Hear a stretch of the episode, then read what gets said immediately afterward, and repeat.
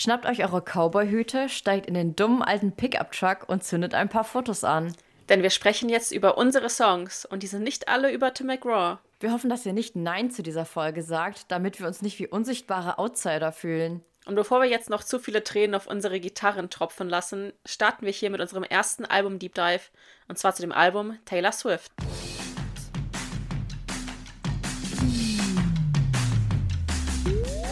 Es ist wieder Zeit für Frühstück um Mitternacht. Bei Breakfast at Midnight, ein Podcast über Taylor Swift. Von Swifties. Für Swifties. Mit Marleen. Und Alex. Howdy, Partner. Darauf erstmal ein Jiha. Ja. Wie ihr ja bereits äh, aus unserem Intro heraushören könnt, konntet, reden wir jetzt über Taylors erstes Album und zwar Taylor Swift. Und um Verwirrung auch zu vermeiden, werden wir auch ab und zu das Album als Debüt oder Debut bezeichnen, wie man das ja auch im Fandom eigentlich immer macht. Genau, wir machen heute eine Zeitreise in das Jahr 2006 oder teilweise schon früher und begeben uns auf die Felder von Nashville und die in die alten Pickup-Trucks auf den Straßen von Nashville. Oder auch von Pennsylvania, denn da wurden ja auch der ein oder andere Song den wir heute besprechen werden, geschrieben. Genau. Begeben uns in den ein oder anderen Klassenraum in Reading, Pennsylvania oder in Hendersonville in Tennessee. Bevor wir uns jetzt aber dem ersten Studioalbum von Taylor widmen, möchten wir uns erstmal noch ganz, ganz herzlich für euer Feedback und auch eure lieben Bewertungen bei Spotify und Apple Podcasts bedanken. Ein Feedback, was ihr uns gelegentlich mal gebt, ist, dass ihr unsere Stimmen nicht so gut auseinanderhalten könnt, was ich total gut nachvollziehen kann, weil ich finde schon, dass wir eine sehr ähnliche Stimmfarbe haben. Ja, das stimmt, Alex. Aber ähm, ich schneide die Folgen ja immer und ich kann unsere Stimmen sogar jetzt inzwischen an der Tonspur auseinanderhalten. Aber das äh, kann ich mir gut vorstellen, dass das für unsere Hörer vielleicht manchmal ein bisschen schwierig ist. Deshalb, ich bin Marleen und. Ich bin Alex. Aber ich kenne das persönlich auch, wenn ich mir einen neuen Podcast anhöre dann habe ich da auch mal Probleme mit, die Stimmen jetzt der, den Personen zuzuordnen. Also, wenn ihr unsere Stimmen auch noch nicht so gut auseinanderhalten könnt, dann fühlt euch auf gar keinen Fall schlecht ja. oder so. Das wird sich mit der Zeit bestimmt noch Genau, legen. das kommt bestimmt mit der Zeit und wir werden ja auch jetzt mit jeder Folge vielleicht auch mal so ein bisschen mehr von uns erzählen und dann kann sich das nachher auch immer so ein bisschen aussortieren, wer von uns wer ist. Okay, ähm, Alex, hast du eigentlich die letzten Tage mal in unsere Spotify-Statistiken reingeschaut? Äh, natürlich. Zum einen gucke ich mir die immer an, auch einfach um die Antworten auf die Frage der Woche zu sehen, auf die wir gleich noch eingehen. Aber es haben sich auch sehr, sehr viele neue Hörer und Hörerinnen bei uns ähm, unserer Frühstücks-Community angeschlossen. Genau, genau. Und denen möchten wir natürlich allen erstmal ein großes Willkommen und ein großes Dankeschön sagen. Ich sehe gerade, dass wir Platz 4 auf der Top Music Podcast Charts erreicht haben was mega ist. Und ihr könnt euch gar nicht vorstellen, wie dankbar wir sind. Als wir den Podcast gestartet haben, hatten wir natürlich auch so gewisse Träume und Vorstellungen.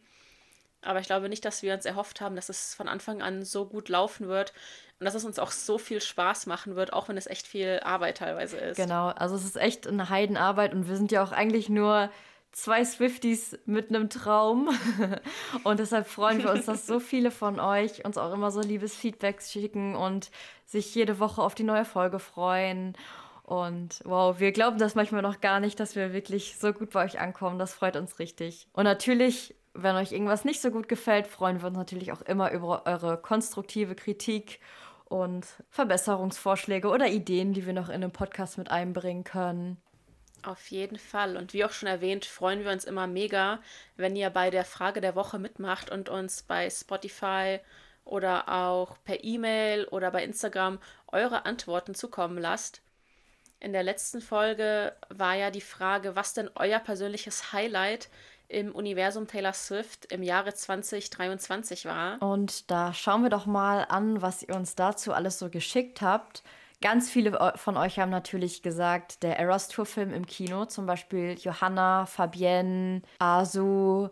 Emma auch. Emma hat nämlich die ganze Zeit vor Freude geheult und das war sehr magisch für sie, was wir sehr gut nachvollziehen können. Für viele andere war aber auch das Highlight, dass sie es geschafft haben, Tickets für die Tour zu bekommen, was ich ja auch als mein persönliches Highlight genannt habe. Und ich hoffe, dass wir dann dieses Jahr sagen können, dass für uns die Tour das Highlight war. Auf jeden Fall. So war es nämlich dieses Jahr auch schon bei Annie, die im MetLife Stadium bei der Eras Tour dabei war und Jack Antonoff noch als Special Guest hatte. Und das war ihr Highlight. Für die Sarah war zum Beispiel auch das Highlight, dass sie Taylor und ihre Musik für sich selbst erstmal entdeckt hat und dann später schon im Kino gucken konnte. Das heißt, Taylor so ganz neu für sich zu entdecken und überhaupt erst anzufangen, ihre Musik zu hören in einem Jahr, in dem so viel passiert ist, das ähm, war sicherlich sehr magisch. Auf jeden Fall. Die Marisa auf Instagram hat auch noch geschrieben, dass sie in diesem Jahr Swifty geworden ist und dass das auf jeden Fall auch ihr Highlight des Jahres war. Und die Pia hat sich mega über You're Losing Me im Streaming gefreut. Genau, und die Jori fand auch noch besonders toll, dass Taylor Artist of the Year und Person of the Year geworden ist. Und dann haben wir auch noch eine ganz liebe E-Mail bekommen von einer Zuhörerin, die sich aber gar nicht auf diese Frage der Woche bezogen hat, sondern auf eine davor. Und zwar hatten wir in einer vorherigen Folge mal gefragt, was so das Verrückteste ist, was ihr jemals wegen oder für Taylor getan habt. Und da haben wir vorgelesen, dass eine Zuhörerin gesagt hat, dass sie sich mal als Taylor für eine Kinderdisco verkleidet hat. Und wir wollten da unbedingt gerne mehr zu erfahren und haben dann eine E-Mail mit den Details bekommen. Marie war nämlich damals als Betreuerin in einem Kindercamp bei einem Wochenende äh, als VIP-Stargast in der Kinder Kinderdisco als Taylor Swift und hat da ein paar Songs performt. Marie war zu dem Zeitpunkt selber noch nicht Swifty, aber kannte Taylor natürlich selbst von ja aus dem Radio und so und ähm, hat dann ein paar Songs vorbereitet. Leider hat der DJ dann auch ein paar Songs gespielt, die Marie dann zu dem Zeitpunkt noch nicht so gut kannte wie Bad Blood, wo sie dann so ein bisschen vor den Kindern improvisiert hat. Ähm, genau, sie sollte nämlich, also sie sollte natürlich nicht selber singen, aber eben so tun. Und den Kindern ist dann aber aufgefallen, dass sich ihre Lippen nicht so passend bewegen zu den Songs. Genau, und äh, es ist trotzdem nicht aufgefallen, dass Marie hinter dieser Nummer steckte, denn als Marie dann ähm, ihr Kostüm ausgezogen hat und wieder zur Gruppe dazu kam, haben die Kinder dann gesagt, Marie, du hast Taylor Swift verpasst, wo warst du? also ist der Plan doch noch aufgegangen. Total süß. Ja, und wenn ihr auch noch so lustige Stories habt, könnt ihr die uns gerne per E-Mail oder auch auf Instagram und TikTok schicken. Wir hören sowas immer mega gerne. Genau, da freuen wir uns gerne mal auf eure Stories und vielen Dank, Marie, dass du uns diese Mail geschickt hast. So, und bevor wir jetzt aber zu der Frage der Woche von dieser Woche kommen, werden wir erstmal so ein bisschen, werden wir euch erstmal vorstellen, wie die Folge so aufgebaut sein wird. Ähm, da auch die anderen Deep Dives, die anderen Album-Deep Dives dann ähnlich verlaufen werden. Wir werden erstmal so ein bisschen die Album-Trivia, also die Eckdaten und Fakten besprechen und dann anschließend im zweiten Teil praktisch auf jeden Song nochmal einzeln eingehen und euch da so ein paar interessante Insider-Informationen vielleicht nennen und auch unsere eigene Meinung dazu. Und Alex und ich, wir sind beide nicht so die Zahlenmenschen, ist uns schon aufgefallen. Deshalb ähm, gehen wir jetzt nicht auf jeden Charterfolg oder auf jede Chartplatzierung der verschiedenen Songs oder der verschiedenen Alben ein. Natürlich wird das auch zwischendurch mal erwähnt, aber hauptsächlich geht es so um die Thematik der Songs oder um die, ja genau, die Ära an sich. Genau, wir werden nämlich nicht nur das Album behandeln, sondern die gesamte musikalische Ära von 2006 bis 2008, was da alles so in Taylors Karriere passiert ist. Und auch die Hintergründe, wie es zu den Songs gekommen ist, äh, mit wem Taylor damals zusammengearbeitet hat und ja, unsere Meinungen und unsere eigenen Erfahrungen und Geschichten zu diesen Songs und Alben. Wir finden es beide nämlich auch so ein bisschen traurig, dass das Album von Fans teilweise total ignoriert wird oder es wird eigentlich immer, wenn du irgendwo so eine Abstimmung hast, welches ist dein am liebsten gemochtes Taylor-Album, das Debüt immer vorne mit dabei, mhm. was ich einerseits natürlich auch verstehen kann, weil es wahrscheinlich schon das country-mäßigste Album von Taylor ist und viele Fans stehen halt eher auf Popmusik. Aber ich finde es trotzdem schade, dass es so unterbewertet wird, weil die Songtexte und auch die Sounds an sich sind nicht schlecht dafür, dass Taylor ja irgendwie 14 bis 16 war, als sie die meisten Songs geschrieben hat. Ja, ich kann das halt auch verstehen, dass wenn man jetzt vielleicht in der Reputation-Era Swifty geworden ist und to total auf diesen Sound steht, dass man dann vielleicht ähm, ja, bei diesem Mega Country Album von 2006 jetzt nicht genau das gleiche empfindet wie bei Reputation. Ähm, und das ist, äh, man, es ist ja auch nicht jeder Fan von Country Musik und das ist ja auch völlig okay. Aber für mich ist das Album auch wirklich einfach ähm, ja, der Grundstein für alles, was danach kam. Und man erkennt auch schon so dieses lyrische Genie, was Taylor einfach schon immer war, auch in diesem Album. Deshalb finde ich, sollte man dem Album auf jeden Fall auch eine Chance geben und sich das auch mal von vorne bis hinten in Ruhe anhören. Und dann vielleicht lernt man das dann ja trotzdem lieben.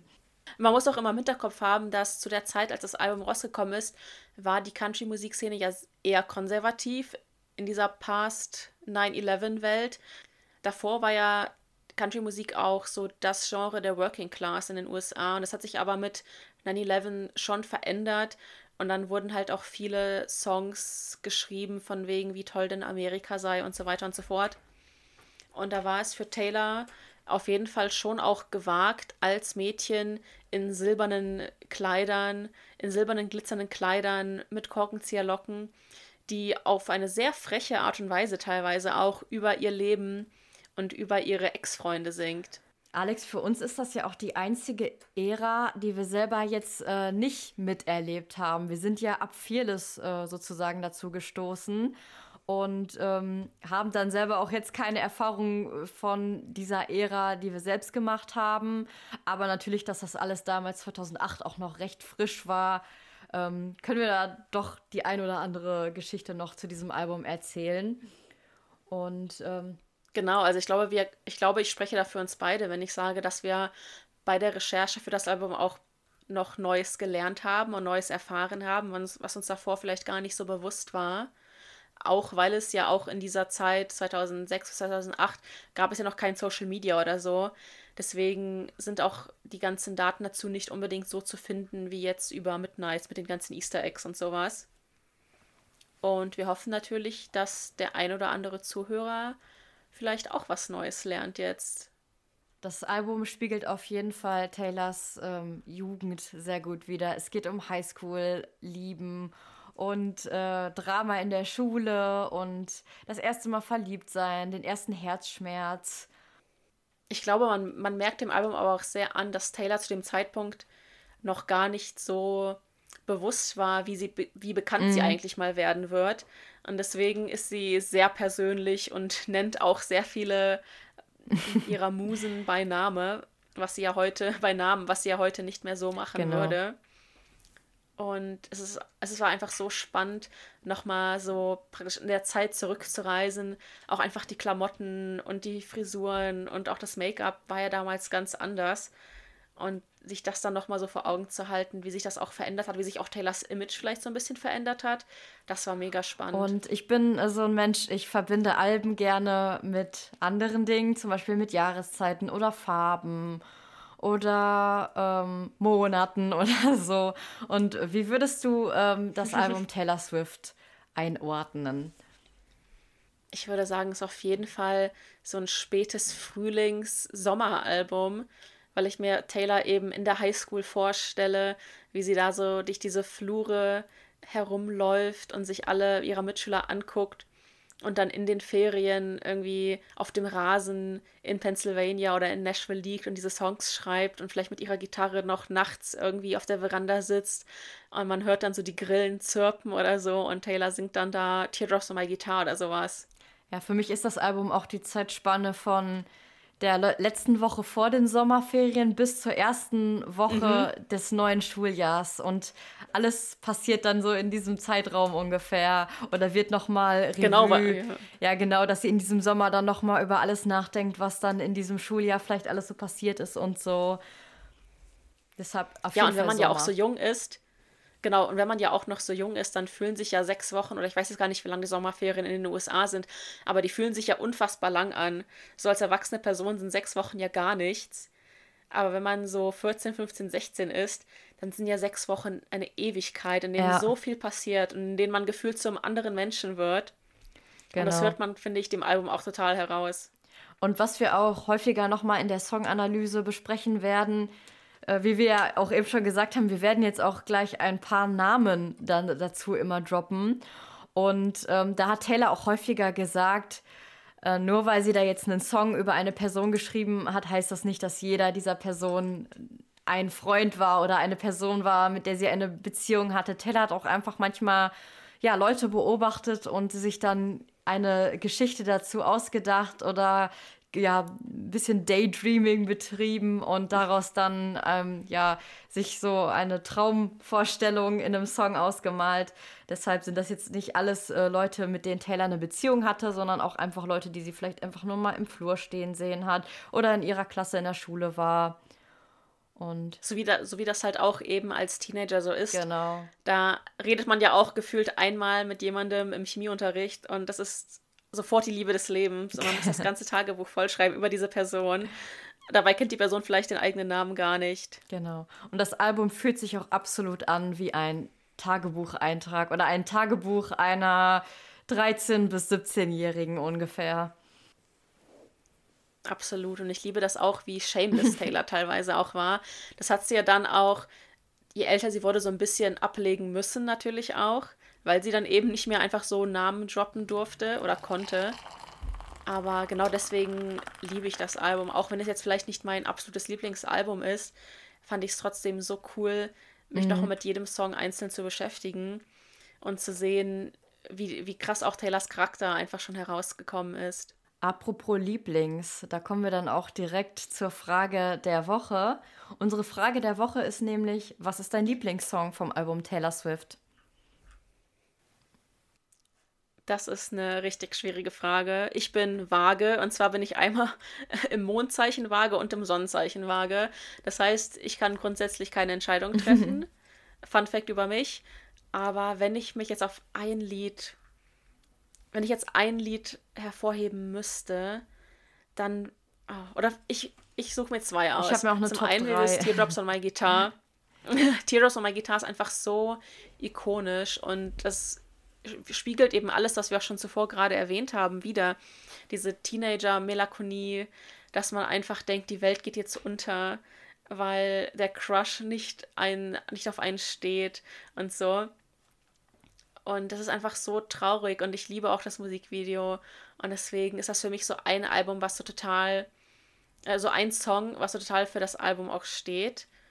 Und dann mein zweiter Song wäre I'm Only Me When I'm With You. Ist ja ein Lied des Deluxe, der Deluxe Edition. Ist einfach so ein schönes Lied, so ein emotionales Lied, aber auf eine richtig gute Art und Weise. Und ich glaube, jeder, der das hört, hat sofort mindestens eine andere Person im Sinn, mit der man das Lied so verbinden kann. Und es macht auch einfach mega gute Laune, finde ich. Ja, das stimmt. Was sind denn deine, was ist denn deine Top 3, ja, Marlene? Also, auch wenn das nicht die Frage ist. Ich beantworte natürlich auch die Frage, ähm, aber ich habe mir halt drei Songs rausgeschrieben. Einmal Cold as You, A Song und Tim McGraw. Cold as You ist für mich der äh, lyrisch stärkste Song des Albums und ja, der qualitativ hochwertigste, sage ich jetzt einfach mal. Ähm, mhm. Habe ich jetzt mhm. aber nicht als Lieblingslied äh, rausgesucht, sondern dafür habe ich Tim McGraw genommen, weil das für mich einfach so ein äh, Gefühl der Nostalgie vermittelt. Und ähm, wenn ich schon alleine diese Akkorde am oder dieses, äh, ja, diese Gitarre am Anfang höre, dann kommt auch direkt so ein Nostalgiegefühl für so einen ja, Spätsommerabend in mir auf. Oder an, ich denke also an meine eigene Jugend auch so ein bisschen. Und deshalb ähm, ist das, glaube ich, so für mich der emotionalste und nostalgischste Song auf dem Album und deshalb würde ich den als Lieblingssong wählen. Äh, möchte aber als Honorable Mention auch noch Our Song nennen, weil das ist auch, glaube ich, so nach meiner Erinnerung sind Our Song und Should Said No mit Love Story die ersten Lieder, die ich von Taylor damals gehört habe. So die drei habe ich dann erstmal so gehört, okay. als ich dann so in der Phase war, Swifty zu werden. Ja, das mit Tim McGraw kann ich total gut nachvollziehen. Es ist auch bei mir so einer, eines der Lieder, was so ganz oben auf meiner Liste steht. Auch einfach nur diese Zeile, when you think Tim McGraw, hope you think of me. Ich glaube, so als Die Hard Swifty kennt, glaube ich, jeder dieses Gefühl, dass man denkt, when you think Taylor Swift, I hope you think of me. Ja, dass man so das Taylor Swift-Girl an ja. seiner Schule war. genau. Genau. Und ähm, ich war dann halt auch immer so, als ich so 14 oder 13, 14, 15 war, dass ich, wenn ich mir dann dieses When you think Taylor Swift, I hope you think of me, das habe ich mir dann auch irgendwie auf mein Etui geschrieben oder in mein Mathebuch und dass ich dann auch irgendwie so eine Verbindung zu Taylor hatte. Ich war irgendwie immer so ein Mensch, ich wollte mich dann auf irgendeine Weise so verbunden zu Taylor fühlen. Ähm, ich hatte auch dieses Speak Now Rubber Band auf der Speak Now Tour. Ähm, gekauft und in diesem Band steht in, oder das ist nur so eingeprägt, You are the best thing that's ever been mine. Und als 14-Jährige war das so, wenn ich dieses Band getragen habe, habe ich so Taylor mit mir getragen. Ähm, das ist, glaube ich, so was, was man so als kleines Mädchen einfach so, ja, wenn man so ein Vorbild hat oder so, jemanden, mit dem man sich so identifiziert, dann so ein Teil an sich trägt. Da war ich irgendwie so anfällig für solche Sachen. Bin ich vielleicht heute auch noch ein bisschen. Sind wir das nicht alle ein bisschen? Deshalb sagen wir, während wir aus unseren Taylor genau. Swift, während wir beide aus unseren Taylor Swift Bechern trinken. Ja, wir haben gerade wirklich beide aus diesen Taylor Swift Bechern und unseren Taylor Swift Podcast, unseren Taylor Swift Podcast aufnehmen. Und jetzt würde uns natürlich total interessieren, was eure Lieblingslieder sind und warum. Also schreibt uns da gerne entweder bei Spotify, bei Instagram, TikTok, per E-Mail, per Brieftaube, per Flaschenpost. Und wir werden das dann nächste Woche wieder mit euch besprechen. Ja, dann fangen wir doch mal mit dem Album an.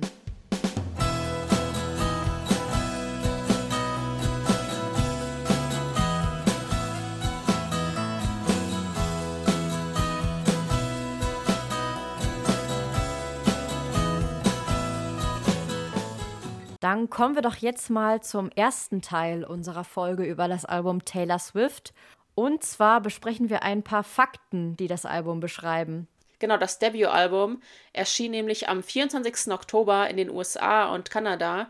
International kam es allerdings erst am 18. März 2008 auf den Markt. Und was in den Jahren davor passiert ist, wie es mit Taylors Karriere losging, dazu haben wir ja schon eine Folge gemacht und zwar ist das die Folge Nummer 1. Wenn euch diese Vorgeschichte interessiert, könnt ihr dort mal einschalten. Also hier machen wir jetzt weiter mit dem Album Taylor Swift und der Ära ab 2006. Die ersten sechs Alben von Taylor erschienen ja, wie ihr bereits wisst, unter dem Label Big Machine Records. Und Taylor Swift, das Debütalbum, war das erste. Auf der Standardversion des Albums sind elf Songs. Sieben davon hat Taylor gemeinsam mit der Songwriterin Liz Rose geschrieben. Liz Rose haben wir auch schon in der ersten Folge erwähnt.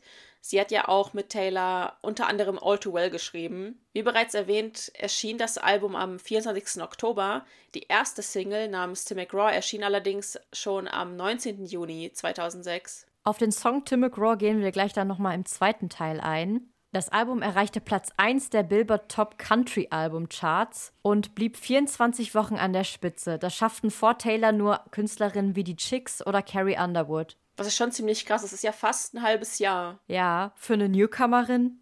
Und dann auch noch in so einer männlich dominierten Branche. Total. Und wenn man sich dann noch überlegt, dass das Album auch Platz 5 der regulären Billboard-Charts erreicht hat und insgesamt 275 Wochen in den Top 100 verbracht hat, dann merkt man, glaube ich, schon, was für ein riesiger Erfolg das Debütalbum schon war, auch wenn es von Fans teilweise nicht so ernst genommen wird. Absolut. Die zweite Single des Albums war Teardrops on My Guitar, der wahrscheinlich auch einer der bekanntesten Songs des Albums ist. Die Single wurde am 24. Februar 2007 veröffentlicht und vor dem Song wurde auch später noch eine Radio- und eine Pop-Version veröffentlicht. Nachdem das Album dann veröffentlicht wurde, ging Taylor auf so eine kleine Medientour in dem gleichen Jahr und auch noch 2007 und trat eben bei Radiosendern und auch im TV auf und durfte auch für einige bekannte Country-Künstler, wie zum Beispiel Brad Paisley, George Strait oder Rascal Flats, als Opening Act auftreten. Im Jahr 2007 trat Taylor auch dann zum ersten Mal bei den Country Music Awards auf und gewann im selben Jahr den Preis für das Breakthrough Video of the Year für das Video von Tim McGraw. Im gleichen Jahr, also auch 2007, wurde Taylor dann als jüngste Künstlerin überhaupt Songwriter bzw. Artist of the Year von der Nashville Songwriters Association International ausgezeichnet. Das ist eine gemeinnützige Einrichtung in Nashville, die sich eben mit jungen Künstlerinnen und Künstlern beschäftigt. 2007 sollte Taylor auch eigentlich als Opening Act für den Country-Sänger Kenny Chesney auftreten. Doch an einem Nachmittag fand Taylor ihre Mutter dann weint auf der Veranda vor und sie war total traurig, weil Taylor leider doch nicht mit Kenny Chesney auf Tour gehen konnte. Seine Tour wurde nämlich von einem von einer Biermarke gesponsert und Taylor war damals erst 17 Jahre und äh, da sie in diesem Alter auch selber noch kein Bier konsumieren darf, darf sie auch dann auf dieser Tour, die von einem Bier gesponsert wird, nicht teilnehmen.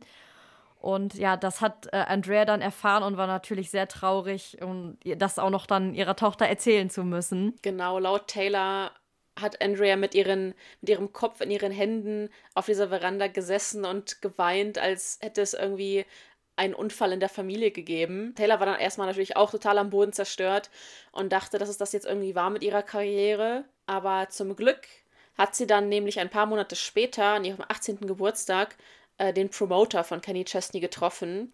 Und dieser hatte eine selbstgeschriebene Karte dabei.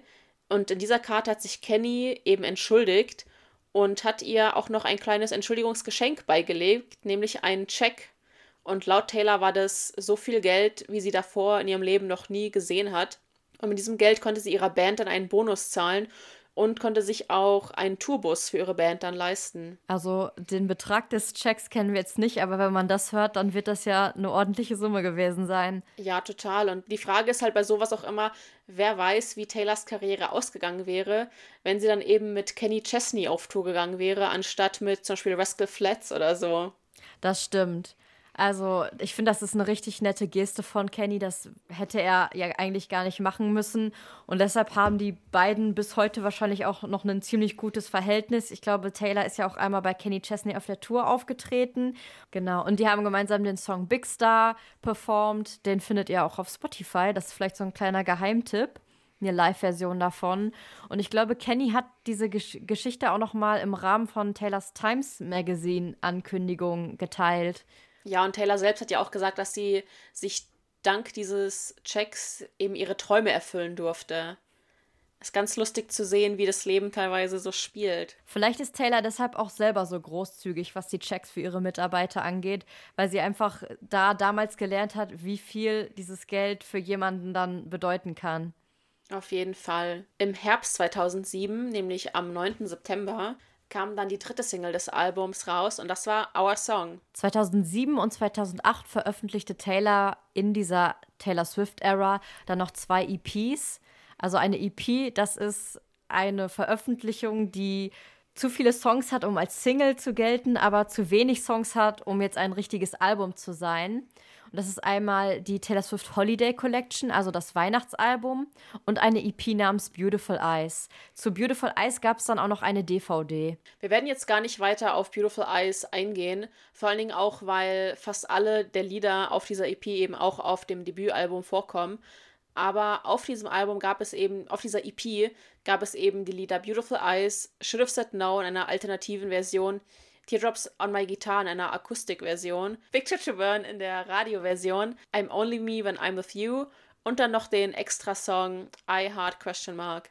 Genau, und ob wir Beautiful Eyes und I Had Question Mark wohl auch als Taylors Version hören werden, da reden wir dann später nochmal drüber. Taylor gewann 2007 außerdem auch den BMI Songwriter of the Year Titel und den gewann sie als jüngste Künstlerin überhaupt. Was ja in Taylors Karriere etwas ist, was sehr oft über sie gesagt werden kann, dass sie die jüngste Künstlerin ist, die bestimmte Meilensteine erreicht hat. Zudem gewann Taylor für dieses Album auch mehrere Country Music Awards, Academy of Country Music Awards und American Music Awards. Außerdem war sie 2008 auch für den Best New Artist bei den Grammys nominiert.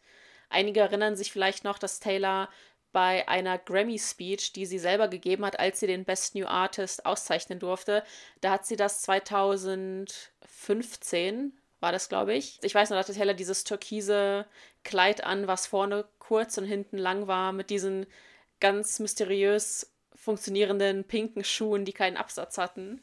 Ja. Und bei dieser Rede hat sie eben darauf eingegangen, dass sie damals diesen Award ja nicht gewonnen hat und dass er trotzdem irgendwie was aus ihr geworden ist. Der Preis 2008 ging nämlich an Amy Winehouse und nicht an Taylor. Genau, aber natürlich für Amy Winehouse auch absolut verdient. Total. Am 3. Februar 2008 veröffentlichte Taylor dann Picture de Burr nochmal als Single und als letzte Single erschien dann am 19. Mai 2008 Should Have Said No. Bei diesen Awards, die sie damals äh, gewonnen hat, ich weiß jetzt nicht gerade nicht genau welcher, ob das der CMT Award war, wo sie diesen Horizon Award oder ja, Künstlerin des Jahres oder Newcomer des Jahres, da hatte sie ja diese total süße Rede, wo sie dann vor diesen ganzen Businessleuten und Country-Musikern gesagt hat, das ist auf jeden Fall das Highlight meines Senior Years in der High School. Also das ist so ein, also man hört auch in dieser Rede richtig, wie sie kurz vorm Weinen ist.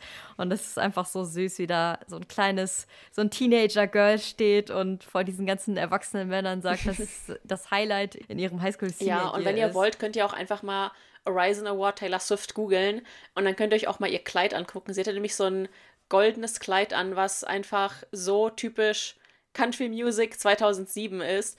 Also sieht so ein bisschen aus wie so eine Barbie eigentlich schon, weil das hatte so eine Corsage und die war so pink, äh, die war so goldglitzer und dann so einen glänzenden Rock, der so irgendwie so ganz groß war und aussah wie so eine Decke fast schon.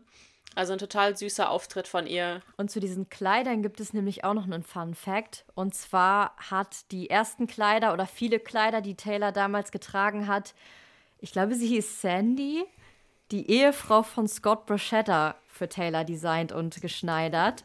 Also, das ist auch irgendwie ein spannender ja, Fakt. Äh, auch ihr erstes Grammy-Kleid, das wurde.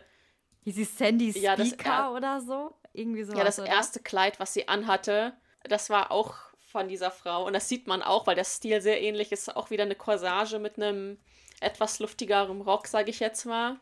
Genau, Sandy Speaker Brochetta. Ich finde, die sieht so aus wie die Mutter von Miley Cyrus. Schon so ein bisschen. Und das Kleid, ja, also es ist der Zeit entsprechend, sage ich jetzt mal. Ich glaube, heutzutage würde Taylor so ein Kleid nicht mehr anziehen. Und es gehört jetzt wahrscheinlich auch nicht zu den stylischsten Momenten, die Taylor jemals hatte. Aber ich fand die Farbe stand ihr sehr, sehr gut. Dieses, dieses Flieder, dieses ganz helle Flieder. Und für eine 17-Jährige, die von ähm, Prinzessinnen und Burgen und Schlössern träumt, ist das auch, glaube ich, das perfekte Outfit. Absolut, ja. Lustig ist, dass Taylor da einen Armbänder trägt, weil heutzutage wird ihr das immer so ein bisschen vorgeworfen von so Fashion-Reviewern, dass Taylor irgendwie so seltene Armbänder trägt.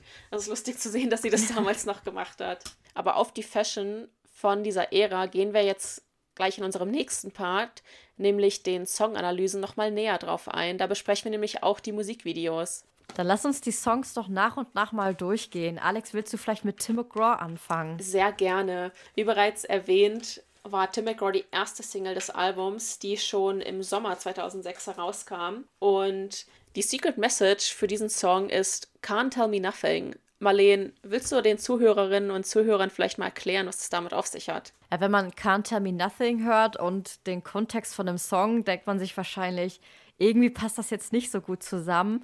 Aber der Song heißt ja Tim McGraw und Can't Tell Me Nothing ist ein Song von Tim McGraw und war dann wahrscheinlich der Song, der auch so ein bisschen dazu geführt hatte, dass die Situation entstanden ist, das, was jetzt Alex gleich erklärt.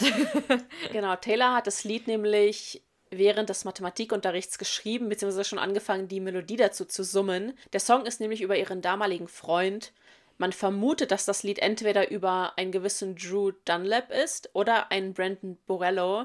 Äh, und jetzt muss man aufpassen, dass das nicht der gleiche Drew, über den Taylor in Teardrops on My Guitar singt. Und man weiß nicht genau über welchen, aber man geht davon aus, dass es einer von diesen beiden ist. Und dieser Freund war ein bisschen älter und hatte nämlich vor, aufs College zu gehen.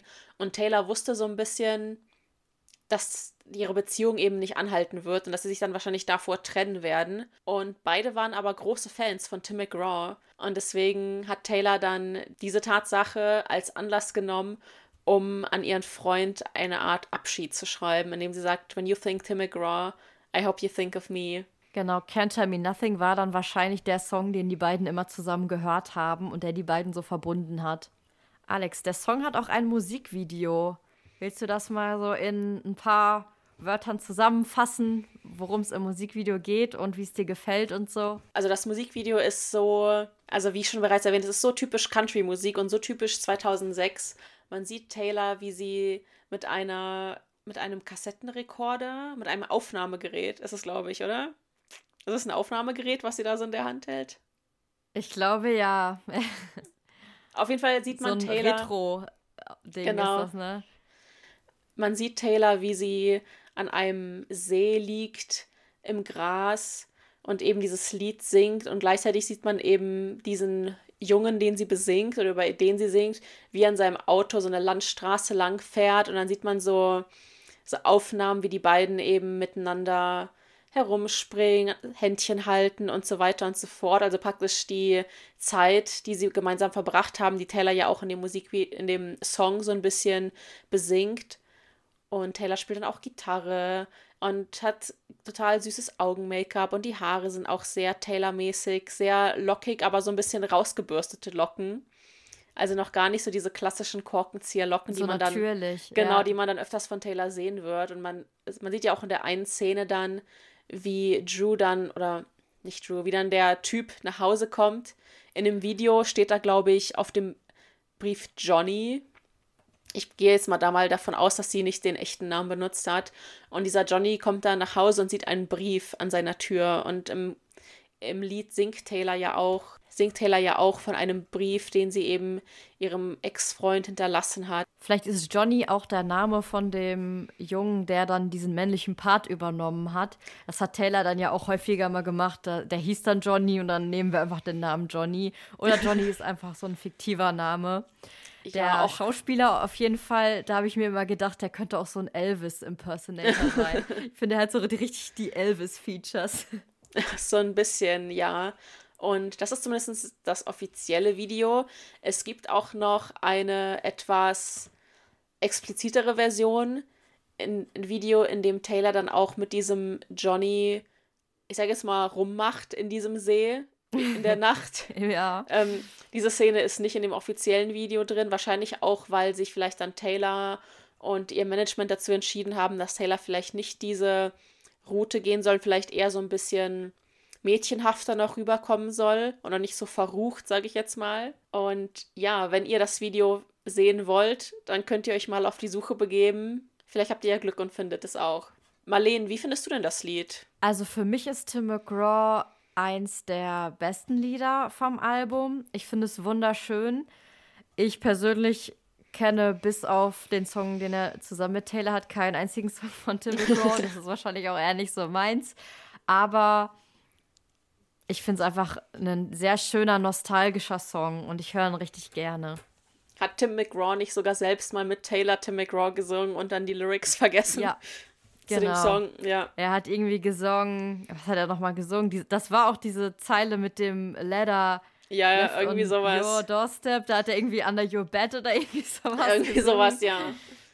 Das muss man auch erstmal schaffen, dass man ein Lied hat, was über einen geschrieben wurde und man kennt die Lyrics dazu nicht. Ich habe auch mal die Theorie gelesen ähm, oder so eine Vermutung, dass der Song Tim McGraw genannt wurde oder dieser Song halt als erste Single ausgewählt wurde, weil in diesen Radiolisten, die dann immer verteilt werden oder auch in irgendwelchen Chartlisten, der Name Tim McGraw dann auftaucht und die Leute dann ja auch erstmal schauen, oh, ist das ein neuer Song von Tim McGraw, weil er ja schon eine, ein sehr bekannter Name in dieser Country-Szene ist. Ähm, und so viel mehr Aufmerksamkeit auf diesen Song geleitet wird, als wenn er jetzt I Hope You Think of Me oder so heißen würde. Auf jeden Fall. also das entweder war ein Zufall oder schon. Nee, ich, ich glaube, das war schon. Kniff. Ja. Ich glaube, da hat Taylor schon ganz schlau mitgedacht. Alleine schon, dass sie den Song so genannt hat, spricht, glaube ich, dafür, dass Taylor ganz genau wusste, okay, sie muss irgendwie einen Song rausbringen, den die Leute auch spannend finden werden. Mhm. Und wenn du halt einen Song hast, der wenn jetzt irgendwie ein Künstler einen Song veröffentlichen würde, der heißt Taylor Swift, dann würden, glaube ich, auch alle Swifties ja erstmal draufklicken, um zu wissen, okay, worum geht's da denn? Ja, gibt es wahrscheinlich schon hundertmal, aber. Ja, kennst du nicht diesen I Want a Girl Like Taylor Swift von 2009 oder 10 oder so? Ich weiß, ich habe. Ein Cringe-Meisterwerk.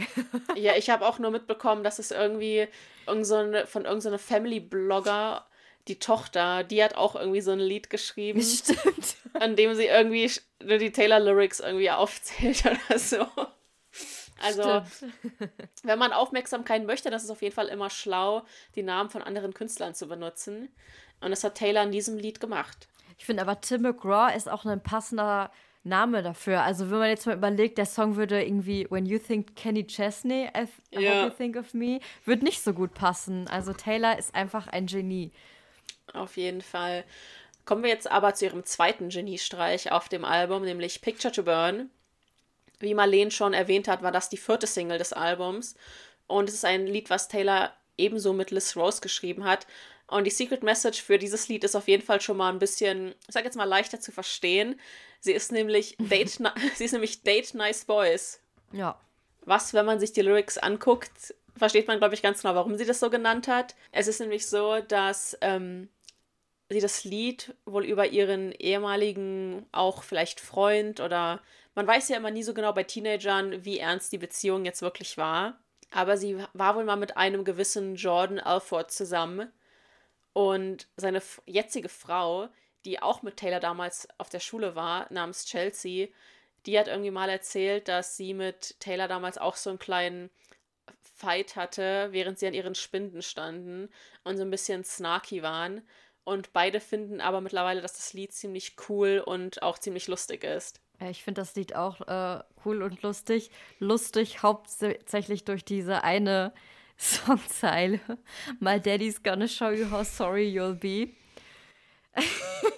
ja, ich meine, einerseits würde man sich denken, okay, Scott Swift sieht jetzt nicht aus wie jemand, der irgendwie angsteinflößend ist. Wenn man aber weiß, was für ein begnadeter Businessmensch er ist, dann vielleicht doch wieder. Vielleicht ist es eher so im Sinne zu verstehen, so, mein Daddy wird dich verklagen. Wer weiß. Ja, aber ich finde schon so, wenn man sich jetzt, wenn man sich so vorstellt, man streitet sich oder so und dann irgendwie so sagt, mein Vater wird dir schon zeigen, wie dir das leid tun wird. Das, das kommt er jetzt nicht so cool rüber.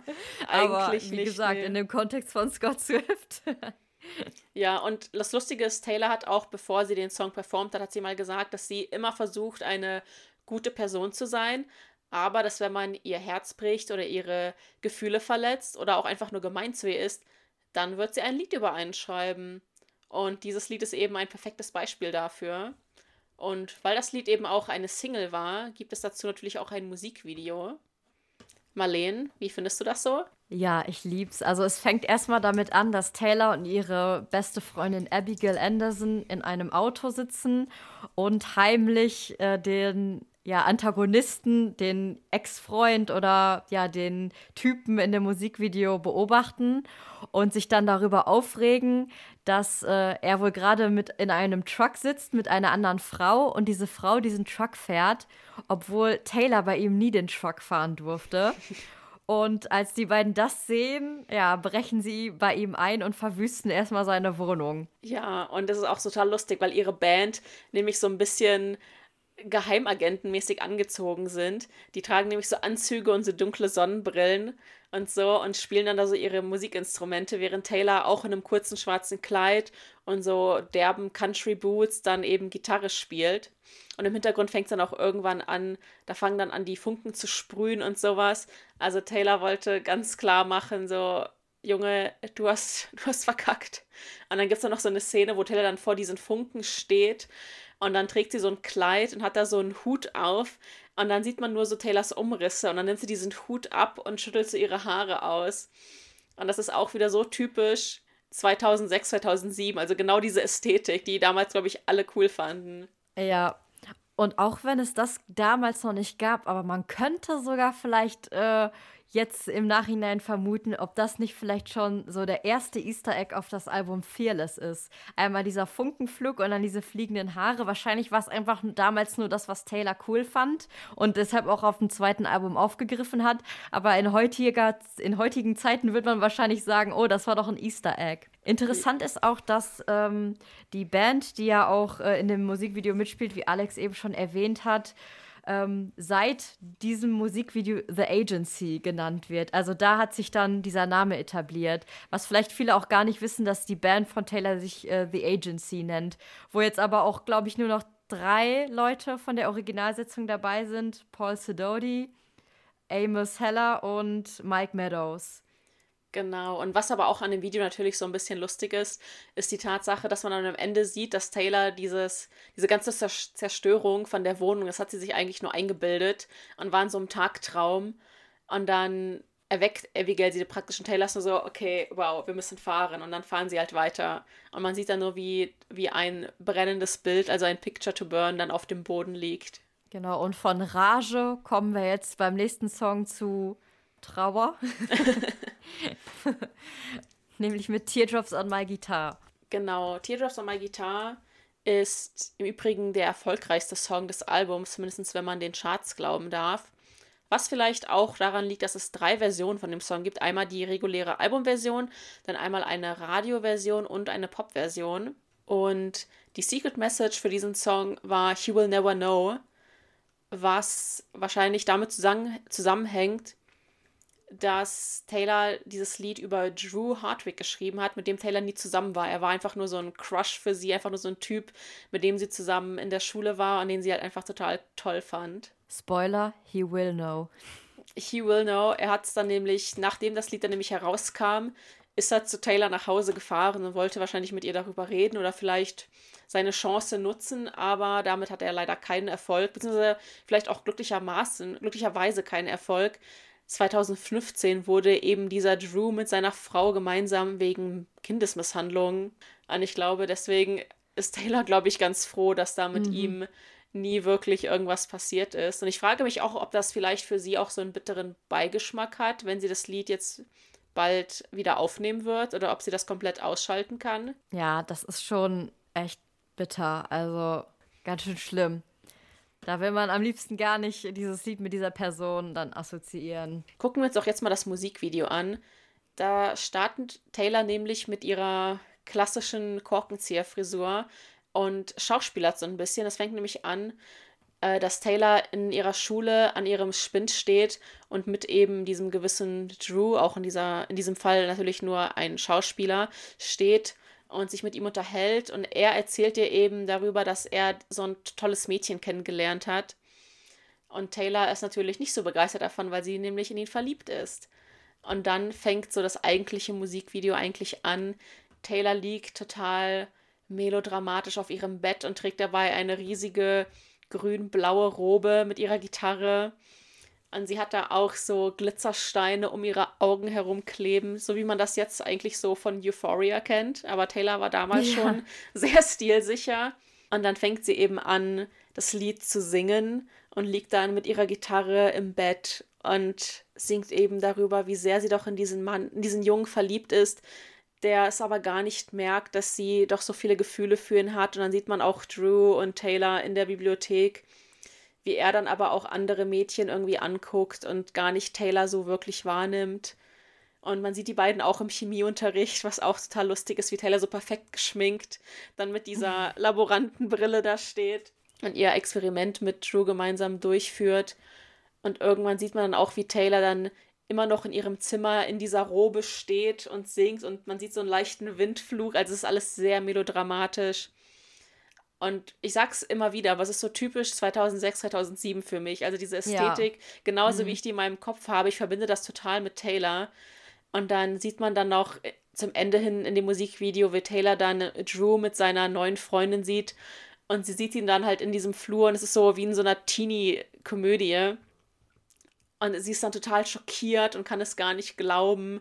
Und alle um sie herum bewegen sich weiter, aber sie ist wie so ein Trance weil sie so schockiert davon ist und so traurig. Und dann Taylor zum Ende wurde da gefriendzoned. ja, und dann zum Ende hin liegt Taylor halt immer noch mit ihrer Gitarre im Bett und singt und ist und ihr Herz ist einfach gebrochen. Ja, genau. Ähm, ich muss sagen, ich finde dieses Kleid wunderschön, was sie da anhat. Dieses Aquamarin, blau-grüne, ja, dieser leichte Stoff. Ähm, ein Bild, wo sie dann da an diesem Kamin steht, äh, wurde dann ja auch für die Holiday Collection als Coverbild benutzt. Und ja, es ist wahrscheinlich auch so ein bisschen das wahr gewordene Musikvideo, was wir uns alle mit äh, 13 Jahren so im Kopf äh, ausgemalt haben. Weil wer von uns hat diese Situation nicht schon mal durchgemacht, dass wir irgendwie auf jemanden einen Crush hatten, der aber auf jemand anderen einen Crush hatte oder mit jemand anderem zusammen war. Und ja, das, da hat Taylor auf jeden Fall ähm, genau das äh, beschrieben, was, es, was viele Teenager einfach durchmachen. Genau, und das Lied ist klar auch so ein bisschen kitschig, aber es ist auf jeden Fall eines meiner liebsten Lieder von dem Album, weil es einfach so, so relatable ist und man erkennt sehr, das Teenage selbst, das Teenager, mm. mein, man erkennt so sein Teenage-Ich irgendwie total wieder in dem Lied. Ja. Und es ist einfach total süß, finde ich. Absolut. Und jetzt kommen wir aber zu einem Lied, was äh, für mich eigentlich noch trauriger ist, und obwohl es darum gar nicht so um so einen Herzschmerz oder so ein, ja. äh, obwohl es gar nicht um so einen Herzschmerz geht, nämlich zu A Place in This World.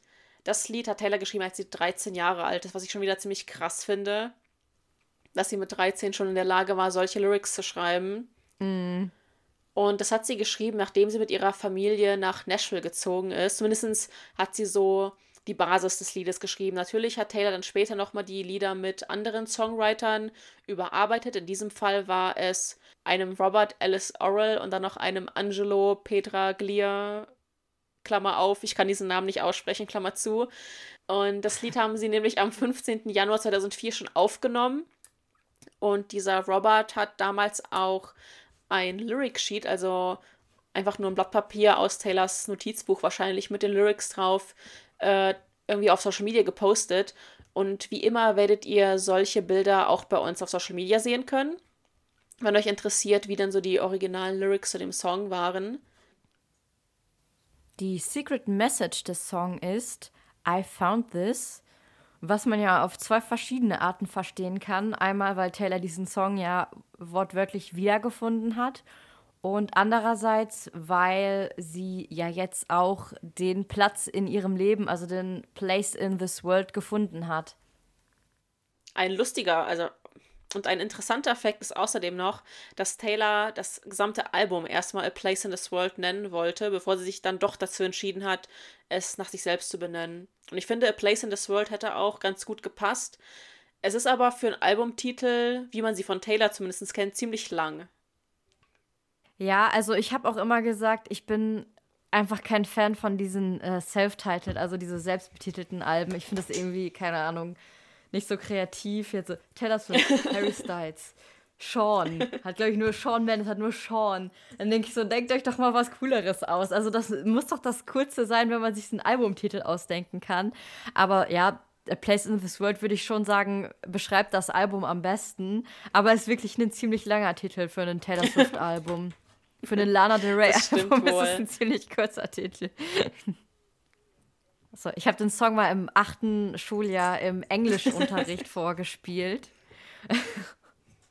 Und äh, da sollte jeder halt so einen englischen Song oder so nehmen. Und ich habe den Song genommen, weil alle mich halt immer schon geteased haben, Taylor Swift schreibt nur Liebeslieder. Und dann wollte ich extra eins nehmen, was kein Liebeslied ist. Und weil ich das auch irgendwie so als 14-jähriges Mädchen relatable fand. Und meine Lehrerin, die Englischlehrerin dann so, so, beim nächsten Lied, oh, keiner will jetzt gemeine Sachen sagen. Und ich dachte so, oh mein Gott. oh.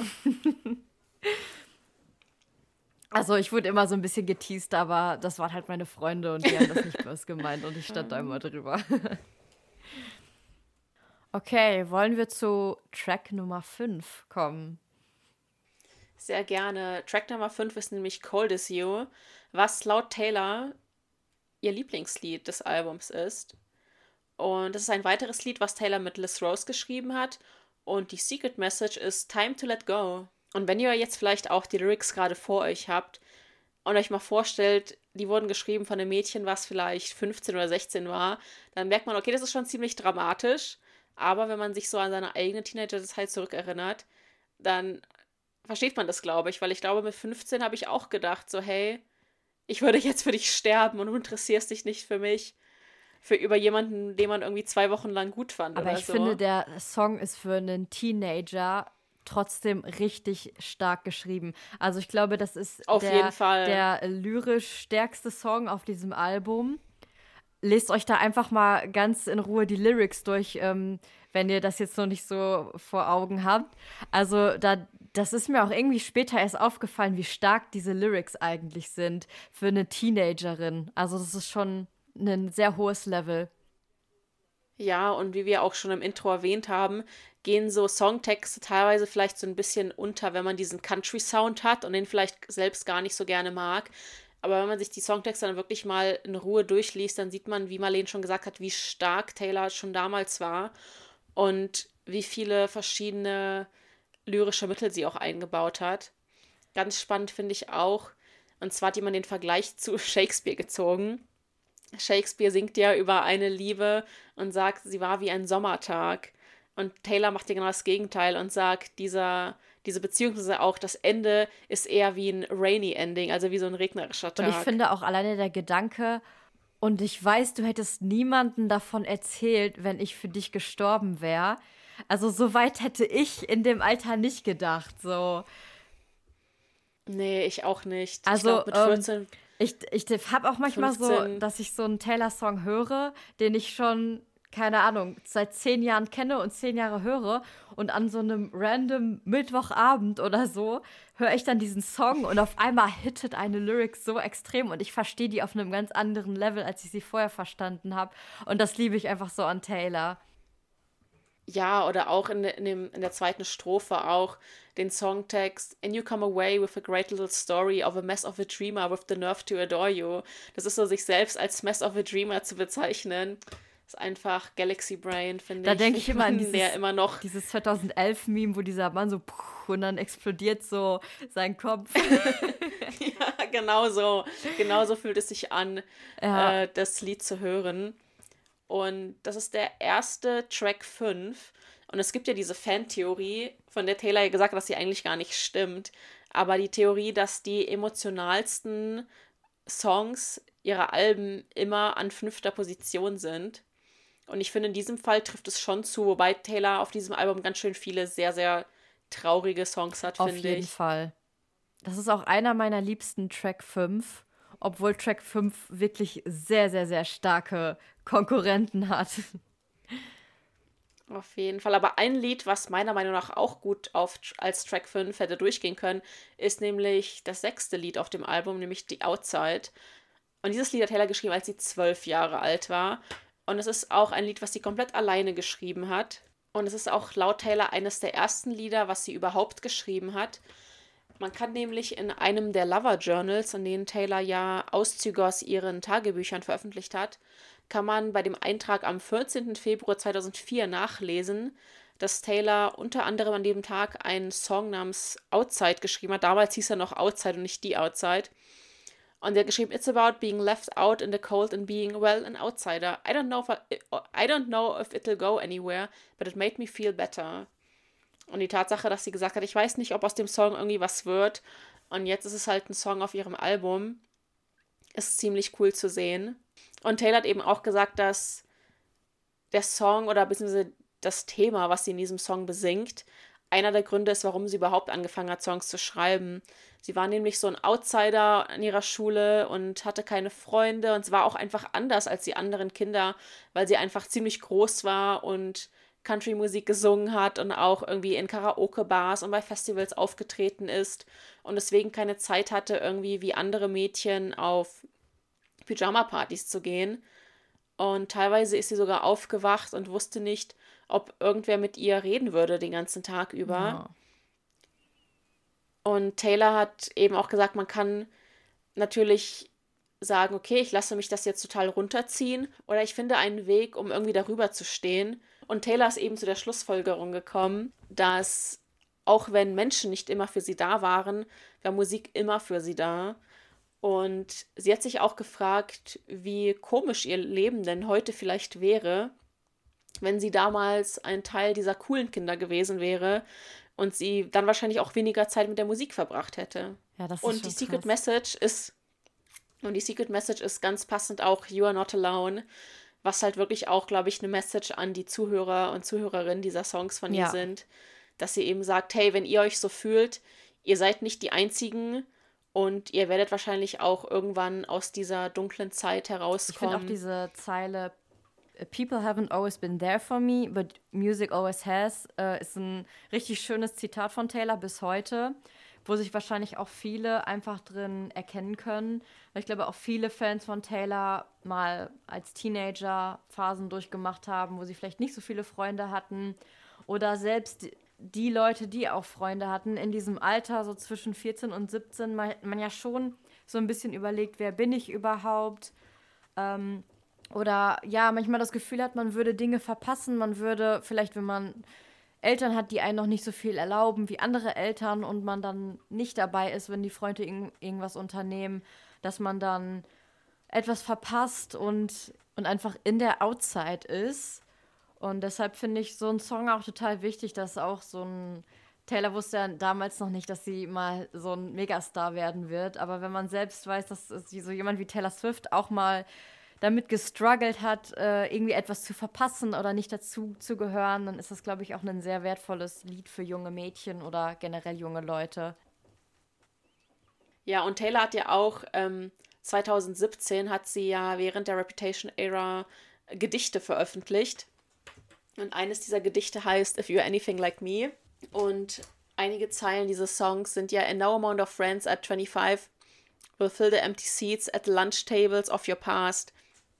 Und da geht sie ja auch darauf ein, ähm, dass es eigentlich egal ist, wie viele Freunde du jemals in deinem Leben haben wirst, weil dieser Schmerz, den du wahrscheinlich damals empfunden hast, als du ein Kind warst und keine Freunde hattest und keine Leute, die dich irgendwie supportet, dass das halt immer, dass dieser Schmerz wird, glaube ich, immer bleiben. Triggerwarnung, in den nächsten drei Minuten sprechen wir über das Thema Essstörung. So kommen wir jetzt zu Song Nummer 7, nämlich Tie Together with a Smile. Tied Together with a Smile ist ein Song, den Taylor 2005 gemeinsam mit Liz Rose geschrieben hat.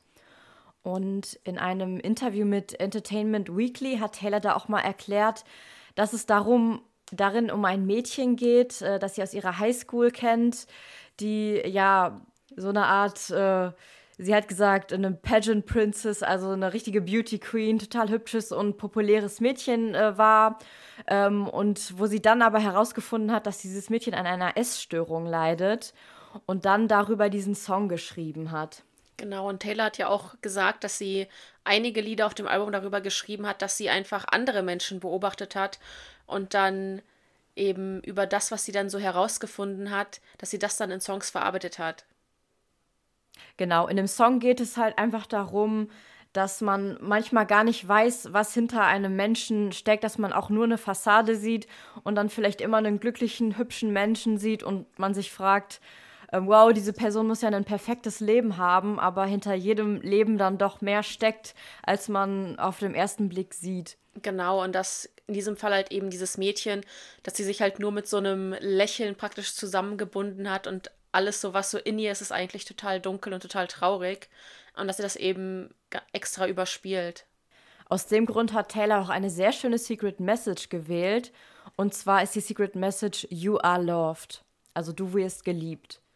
Und ich denke, der Song zählt auch auf jeden Fall zu den traurigsten Liedern von Taylor. Auch wenn es jetzt kein typischer Herzschmerz-Song ist. Und ich denke, auch deswegen spielt sie ihn auf der Tour als Surprise-Songs oder so eher selten. Sie hat ihn ja einmal bei der Reputation Tour gespielt und jetzt einmal auch bei der Eras Tour.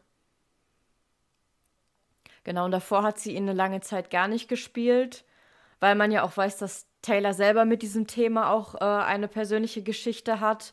Und bei der Tour, ähm, äh, bei der Reputation Tour, hat sie da auch noch mal eine richtig schöne Rede gehalten. Die können wir auch gerne noch mal auf Social Media posten, weil die auch etwas länger ist wo es auch darum geht, dass man nie weiß, was hinter der Fassade eines Menschen steckt und dass jeder mit seinen Problemen zu kämpfen hat. Und deshalb ist ja die Message des Songs auch einfach total schön, dass man dass man auch einfach immer davon ausgehen muss, dass selbst die glücklichsten Leute vielleicht, wenn sie nach Hause kommen, gar nicht mehr so glücklich sind und dann auch vielleicht mit ihren Struggles zu kämpfen haben. Und dass man dann das, dass man das auch eben immer bedenkt im Umgang mit anderen Menschen. Genau, dass auch jeder Kommentar, wo man vielleicht meint, das wird so einer Person ja eh nicht wehtun, ähm, dass so ein Kommentar auch wahrscheinlich wochenlang ähm, ja, eine Person mit sich rumtragen könnte oder so. Dass man deshalb immer ja, Acht auf die Leute um sich herum gibt. So, wollen wir zum nächsten Song kommen. Das ist Stay Beautiful, den hat Taylor ebenfalls mit Liz Rose geschrieben. Besungen wird hier Taylors äh, Klassenkamerad oder ja, Mitschüler Corey.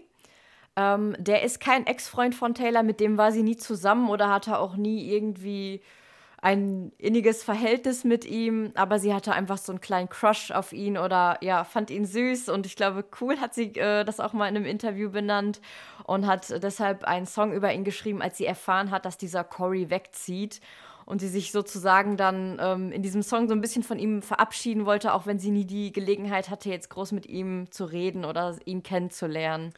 Genau, und Taylor hat auch in, einem, in einer Werbung für Target, für das Speak Now Album erwähnt, dass es sich dabei um Corey Robertson handelt, der in der vierten Klasse ihr Klassenkamerad war, was wiederum ziemlich krass ist, weil in der vierten Klasse ist man ja irgendwie zehn oder so. Und dass das Taylor damals schon so ja. bewegt hat, die Art, also die Art und Weise, wie dieser Corey eben drauf war, dass sie dann später über ihn einen Song geschrieben hat. Das ist wieder so typisch Taylor eigentlich, wenn man ihre Geschichte auch kennt. Genau. In der anderen Version hat sie in einem Interview gesagt, äh, dass sie Cory ähm, nur auf dem Schulflur gesehen hat und ihn hot fand. Und dann, als sie das mit erfahren hat, dass er wegzieht, äh, beim Talentwettbewerb in der Schule dann diesen Song über ihn gesungen hat. Und was Medienoutlets oder Magazine auch gerne mal machen, ist ähm, zu behaupten, dass dieser Song über den Glee-Schauspieler Cory Monteith oder Cory Monteith ist der ja auch leider schon vor, ein, vor vielen Jahren verstorben ist. Ähm, da ziehen sich die Medienoutlets gerne mal eine Schlagzeile raus, aber das ergibt auch von der Timeline nee, gar her nicht. gar keinen Sinn. Der Song war schon lange, bevor Cory Monteith überhaupt äh, bei Glee aufgetaucht ist, raus, also veröffentlicht. Deshalb, ähm, ja, das ist wieder einfach total dumm, dass sie sich daraus dann nochmal so eine Headline ziehen wollen. Genau, und was lustig an dem Song ist, ist, dass es so bestimmte Zeilen gibt, die Fans auch mittlerweile so als Meme immer wieder benutzen. Äh, zum Beispiel gibt es äh, den Zeilensprung He smiles, it's like the radio. Und Fans fragen sich dann immer, wie kann man denn wie ein Radio lächeln? ja, da ist dieser Zeilensprung einfach so ein bisschen unglücklich oder es wirkt so ein bisschen komisch, weil It's like the radio, he whispers songs into my window. Also es hört sich eher so an, als wäre das äh, Smile like, also auf das Radio oder das ja, Radio auf das Smile bezogen, aber das sind eigentlich so zwei Sachen, die Taylor einfach nur ein bisschen unglücklich hintereinander aufzählt. Aber es ist total lustig, dass so Smile Like a Radio auch so ein bisschen so ein Running Gag im Fandom geworden ist. Total. Und die Secret Message zu dem Song ist ja Shake and Bake. Und da weiß man bis heute nicht ganz so genau, warum das so ist. Shake and Bake, es gibt ja diese Shake and Bake Ofen in den USA, was ja so kleine genau. so Spielzeugöfen sind, in denen man aber auch richtig was backen kann. Wer weiß, äh, wie Taylor da diese Verbindung zu Corey und diesem Shake and Bake oder vielleicht hatte sie so einen irgendwie in ihrem Zimmer stehen, als sie den Song geschrieben hat oder so. Oder vielleicht hat er oder das ja, hat eine ganz andere Oder vielleicht Bedeutung. hat irgendjemand einen Witz darüber gemacht und das fand Taylor dann irgendwie so lustig dass sie das dann immer ab dann halt immer mit ihm verbunden hat. Genau. So, der nächste Song auf dem Album ist Should Have Said No. Der wurde ja auch noch mal als letzte Single des Albums äh, am 19. Mai 2008 als Single veröffentlicht. Und den Song hat Taylor mit 16 geschrieben, als ihr etwas, ähm, ich zitiere, really, really dramatic and crazy widerfahren ist. der Song hat es wirklich so last minute noch auf das Album geschafft, weil die Albumvorbereitung zu dem Zeitpunkt eigentlich schon abgeschlossen war. Sie dann aber währenddessen herausgefunden hat, dass ihr damaliger Freund Sam sie betrogen hat. Und da war sie so in Rage und hat innerhalb von 20 Minuten diesen Song geschrieben. Und ähm, ja, der hat es dann auch zum Glück noch mit aufs Album geschafft. Da hat sie wirklich darum gekämpft, dass dieser Song noch mit auf das Album kommt es ist ja auch so, wenn man das Lied erstmal googelt, dann wird einem das Lied auch mit dem Cover von Fearless angezeigt, weil es ja auch eine Version gibt, die auf Fearless ist, oder? Ja, ich glaube, es gibt eine Fearless-Version, wo der auch mit drauf ist, genau. Wie Marlene schon gesagt hat, ist der Song eben über ihren Ex-Freund, über Ex-Freund, über ihren Ex-Freund Sam. Und dementsprechend ist die Secret Message auch Sam, Sam, Sam, Sam. Also deutlicher hätte Taylor es, glaube ich, gar nicht machen können. Das stimmt. Und ja, als das bekannt wurde ähm, und auch bekannt wurde, dass Taylor einen Song über ihn auf das Album packt, das hat sich natürlich dann so in Sams und Taylors Umfeld sehr schnell rumgesprochen. Und Sam hatte dann auch total Angst, dass Taylor ja ihn exposen könnte und in der Talkshow über ihn reden könnte und so. Und hat ihr dann auch eine SMS geschrieben, wo Taylor einfach nur darauf geantwortet hat, you should have said no. Also du hättest einfach Nein sagen sollen. Er hätte sie einfach nicht betrogen, äh, betrügen dürfen, dann wäre das doch alles nie so weit gekommen. Genau, also das ist ja, sie macht ja auch die andere Frau gar nicht nieder in dem Lied oder so, sondern es läuft ja alles darauf hinaus, dass er die Chance hatte, einfach zu sagen, nein, ich gehe nicht mit dir nach Hause, ich betrüge meine Freundin Taylor nicht und er hat es aber nicht getan. Und dementsprechend. Ja. Genau, er hat sich ja aktiv dafür genau. entschieden, genau Taylor zu betrügen. Genau, und ich finde auch die Bridge, die Bridge Nein. von dem Song, die, von der kriege ich immer richtig Gänsehaut, wenn Taylor dann singt, I can't resist, before you go, tell me this, was it worth it, was she worth it? Und dann singt sie ja No, no, no, no, no. Und das ist einfach so. Mm. Also, ich, wenn ich Sam wäre, ich würde nie wieder das Haus verlassen, glaube ich. ja. Das Spannende ist auch, ähm, ich habe ja eben schon erwähnt, dass Taylor den Song so last minute geschrieben hat und ihr Produzent den wirklich noch in der Nacht abgemischt hat. Und dann hat Taylor ähm, Scott Brashedda angerufen. Äh, schließlich ist der ja der, ja, der äh, Executive Producer oder der Produzent dieses Albums und Inhaber des ähm, Labels und somit auch, ja, hat auch Sagen darüber, was, äh, wie das Album dann auch so gestaltet wird. Und sie hat ihm gesagt, ich habe noch einen Song, den wollen wir unbedingt noch auf das Album packen. Und da hat Scott halt erst gesagt, ah, ich muss mir den Song schon erst noch einmal anhören. Ähm, das wäre aber zeitlich alles dann gar nicht mehr so hätte zeitlich alles gar nicht mehr gepasst. Also bis Scott dann den Song gehört hätte und das abgesegnet hätte, wäre das ziemlich knapp mit dem Release geworden. Und weil Taylor so überzeugt von diesem Song war, hat Scott sich gedacht, ich vertraue jetzt einfach den Instinkt von Taylor und lasse sie dieses Lied einfach auf das Album packen, ohne dass ich es mir vorher überhaupt anhöre. Und das war ja auf jeden Fall auch die richtige Entscheidung von Scott. Total. Und wenn ich an das Lied denke, dann denke ich immer an Taylors Performance bei den Academy of Country Awards, wo sie ja erstmal in so einem Pullover und Kapuze auf die Bühne geht und anfängt zu singen. Und dann reißt sie sich das ja vom Körper und hat dann so ein Kleid drunter und dann fängt es an zu regnen und ist alles sehr dramatisch. Und ich liebe die Performance einfach so. Genau, da fing das auch so an, dass Taylor mit diesem Costume Change anfing, auf der Bühne zu arbeiten. Should Said No war dann ja der Closing-Song auf der Fearless-Tour, wo dann auch am Ende dieser Regenschwall auf Taylor runterprasselte. Und ja, da hat sie schon äh, auf ihrer ersten Tour mit den Visuals auf jeden Fall richtig aufgefahren. Auf jeden Fall. Und ähm, Alex, wenn du dir jetzt mal so den Anfang des Songs, also diese ersten Gitarrenchorde im Kopf denkst und dann mal zurück zu Tim McGraw gehst und die ersten Akkorde von Tim McGraw im Kopf durchgehst, es ist schon sehr, also es ist so eine rockigere, bösere Version von diesem Anfang von Tim McGraw so ein bisschen, ja, oder? Hörst ja, auch? auf jeden Fall. Also wenn du, jetzt wo du es auch sagst, es klingt schon so. Jetzt ist es natürlich so, dass Taylor Tim McGraw nicht über Sam geschrieben hat. Das wäre natürlich ziemlich cool gewesen. Genau, das wäre jetzt klasse. Ich glaube, es ist ein Zufall. Ja, aber, aber, trotzdem ist es ja so, dass ähm, Tim McGraw ist ja, ist ja auch ein Break-up-Song auf eine Art und Weise, aber es ist ja schon jetzt nicht ähm, Taylor macht jetzt ihren Ex-Freund nicht fertig oder so, sondern sagt einfach, when you think of, when you think Tim McRoy, I hope you think of me. Also sie will ja, dass sich der Typ dann noch an sie erinnert und auch an diese positiven Erinnerungen, die sie zusammen hatten. Und Should Have Said No ist halt eher so das Gegenteil. Also ich glaube, Taylor will, dass Sam dieses Lied hört und sich jedes Mal wieder denkt, verdammt, ich hab's echt versaut.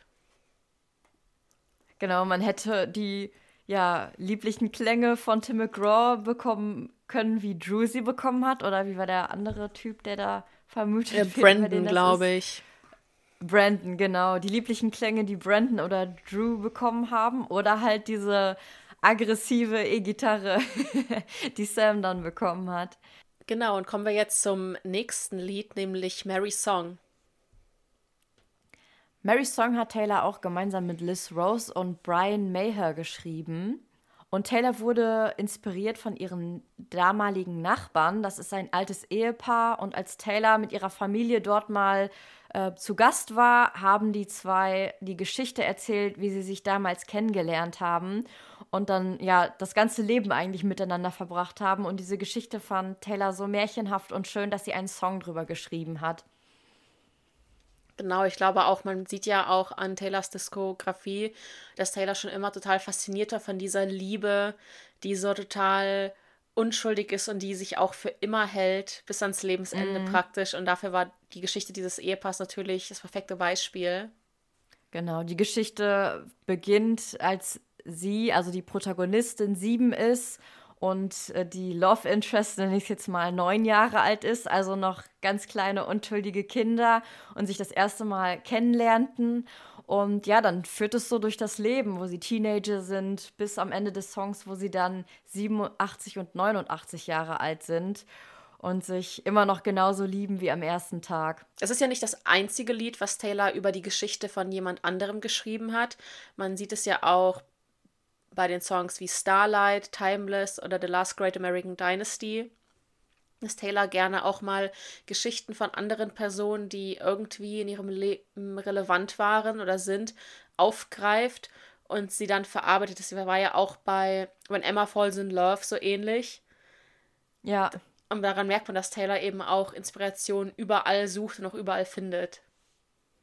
Genau, und bei äh, Starlight und The Last Great American Dynasty ist es ja auch so, dass die Songs über Ethel Kennedy und Rebecca Harkness sind. Und in diesem Fall ist es halt Mary, die ja 87-jährige Nachbarin von Taylor. Genau, und passend zu, der, zu den Lyrics des Songs ist dann die Secret Message, Sometimes Love is Forever. Ja, das ist auch wunderschön. Und Taylor hat auch mal in einem Interview zu dem Song gesagt, dass immer wenn man irgendwie im immer wenn man irgendwie im Einkaufsladen am äh, Zeitschriftenregal vorbeigeht und da diese ganzen Klatschmagazine sieht, man auch einfach immer nur Breakups oder äh, Betrügen und sonst was äh, sieht. Ach, genauso wie in ihren Songs hat sie dann auch lachend da noch hinzugefügt. Und deshalb wollte sie auch mal eine andere Geschichte erzählen, wo es dann wirklich das ganze Leben einfach gut ausgeht und die Love Story einfach ein, ja, wie man es heute sagen würde, Endgame ist.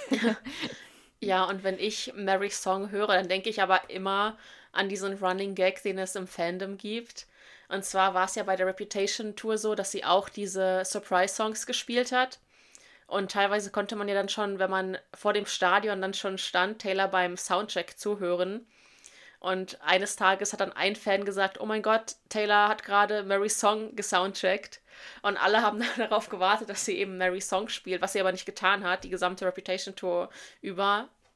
Und auch noch nicht bei der Eras Tour. Nein, bei der Eras Tour auch noch nicht. Und deswegen ist immer so der Running Gag, dass Taylor bestimmt Mary Song spielt oder auch schon vor der Tour haben alle gesagt, oh, Mary Song wird auf jeden Fall auf der Setlist sein und so. Und ich würde es mir wirklich wünschen, dass Taylor auch Mary Song irgendwann mal spielt. Einfach nur damit alle, die dieses Meme schon so lange am Leben erhalten, auch endlich mal so eine Bestätigung fühlen der Moment, wo man dann so nachguckt, äh, hm, was wurde denn letzte Nacht bei der Eras Tour gespielt und dann Marys Song da auftaucht, das wird dann wahrscheinlich dann auch erstmal keiner glauben. Wenn nee, ganz bestimmt oh, nicht. Ich, ich kann mir auch vorstellen, dass Taylor selbst das auch inzwischen wahrgenommen hat, diesen Running Gag. Also sie ist ja auch immer irgendwie so ein bisschen online unterwegs und bekommt so Sachen mit. Und deshalb halt kann ich mir auch gut ja. vorstellen, dass sie das vielleicht sich auch erstmal noch bis zur letzten Nacht der Tour aufbewahrt oder so. Das wollte ich gerade auch sagen. Es wäre so lustig, wenn es einfach wirklich das letzte Lied wäre, was sie als Surprise-Song bei der Eras Tour überhaupt spielt. Ja, das wäre richtig gut. Kommen wir jetzt aber zu einem Song, den Taylor schon relativ oft gesungen hat, nämlich Our Song, was ja auch eigentlich der letzte Song auf dem Debütalbum ist, wenn man jetzt die Deluxe Edition ausblendet. Oh, Song hat Taylor komplett allein geschrieben. Und den Song hat sie auch schon recht früh geschrieben. Da war sie ungefähr im neunten Schuljahr und brauchte noch einen Song für die Talentshow in der Highschool und hat diesen Song dann ihrem damaligen Freund gewidmet.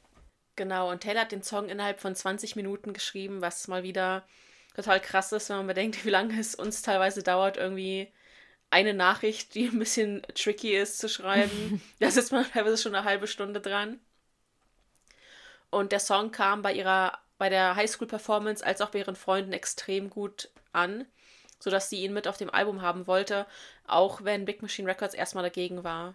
Genau, Big Machine Records oder Scott Bruschetta haben erst gesagt, ja, nur weil deine Schulkameraden da jetzt so einen Song äh, gut finden, heißt das nicht, dass wir hier ähm, ja, diesen Song dann auch auf ein Album packen können. Da, es ist ja schön, wenn deine Klassenkameraden das gut finden, aber Taylor hat sich dann mal wieder durchgesetzt und äh, Big Machine wird das dann wahrscheinlich auch äh, im Endeffekt nicht bereut haben, dass sie da Taylor dann doch zugestimmt haben, weil sie den Song dann auch als dritte Single des Albums veröffentlicht haben, wo Taylor dann selbst auch gar nicht mehr mitgerechnet hat, aber sich auch richtig gefreut hat. Und der Song ist auch über denselben Jungen geschrieben, über den auch Tim McGraw ist, was natürlich ein bisschen ironisch ist, weil die Songs schon gegensätzlich sind auf eine Art und Weise. in dem einen Song geht es halt darum, dass wenn wir beide an Tim McGraw denken, dann denken wir an uns gegenseitig oder wenn du an Tim McGraw denkst, dann denkst du an mich. Und die beiden hatten diesen Can't Tell Me Nothing ähm, gemeinsamen Song. Und hier singt Taylor dann jetzt, äh, ja, wir haben ja irgendwie gar keinen Song. Wir brauchen ja einen Song zusammen. Und ähm, ja, vielleicht kam Can't Tell Me Nothing erst danach. Ja, ich meine, Our Song hat sie ja auch davor ja, geschrieben, als sie noch viel jünger genau. war. Genau. Dann hatten sie nachher doch noch einen Our Song. Das stimmt. Aber genau, in dem Song singt Taylor ja auch darüber, was dann eigentlich deren Song ist. Also die Art, wie er lacht oder. Oder auch wie er eben beim ersten Date, wie er sich eben gedacht, oder wie sie sich halt eben gedacht hat, oh, ich habe ihn nicht geküsst, aber ich hätte es eben tun sollen. Dass er dann eben nach Hause ja. gekommen ist und zu Gott gebetet hat, dass sie doch bitte wieder auf so ein Date gehen kann mit diesem Jungen. Und praktisch diesen Song, den sie eben gehabt haben, eben nochmal abspielen kann. Genau, und Taylor hat auch mal erzählt, dass alles, was sie so in dem Song erzählt, also Riding Shotgun with my hair undone und dass ihre Mutter sie ermahnt hat, wenn sie noch so lange telefoniert hat mit ihm, dass das alles wirklich der Wahrheit entspricht. Manchmal dichtet man sich da ja auch, damit es poetisch klingt, noch was dazu, aber bei dem Song hat Taylor gesagt, dass es wirklich alles genauso passiert. Ja, und das Fandom, also es gibt wieder also auch etwas, was was immer wieder so ein bisschen ähm, erwähnt wird, dass sie eben, es gibt ja die, ähm, die Songzeile, When we're on the phone and you talk real slow cause it's late and your mama don't know. Und eigentlich ist es ja egal, ob man jetzt schnell oder langsam redet, das hängt ja eigentlich eher mit der Lautstärke, von der Lautstärke ab.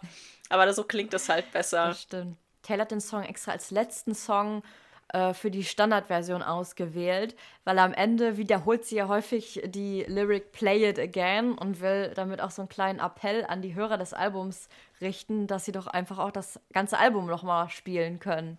Ja, es ist auch wieder sehr, sehr schlau gewählt von ihr. Und mm. der Song schafft es auch als erster Song von Taylor überhaupt auf Platz 1 der Country Charts und damit war sie die jüngste Person, die das mit einem selbstgeschriebenen Song geschafft hat.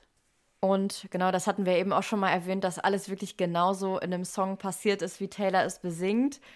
Und zwar hat Taylor diesen Song auch wirklich auf einer alten Serviette geschrieben oder die ersten Lyrics oder die erst, das erste Grundgerüst auf eine alte Serviette geschrieben. Das kenne ich aber auch. Ich benutze auch alles irgendwie als Schmierzettel und wenn ich dann in der Küche bin ja. und irgendwie nichts finde, wo ich draufschreiben kann, dann muss halt auch mal irgendwie ein alter Gassenzettel oder sowas herhalten. Äh, für da, dadurch, dass der Song ja auch eine Single war, gibt es dafür auch ein Musikvideo, was den Preis für Video des Jahres und Female Video des Jahres bei den CMT Music Awards 2008 gewonnen hat. Und als Teenager war das mein absolutes Lieblingsvideo.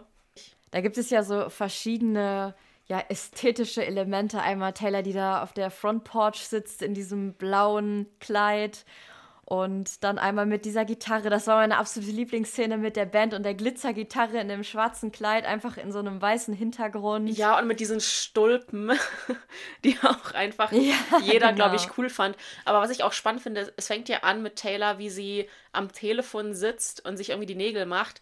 Und dabei hat Taylor so zum ersten Mal in einem Video glatte Haare. Mm, genau. Das war auch total ungewohnt, als man sie dann zum ersten Mal so gesehen hat da sieht sie wirklich irgendwie total anders aus. Also ja, und was aber auch nämlich spannend ist, finde ich, wenn man das dann vergleicht mit den Musikvideos von Fearless, dass Taylor in diesen ersten Musikvideos von dem Debütalbum relativ viel Augen-Make-up getragen hat.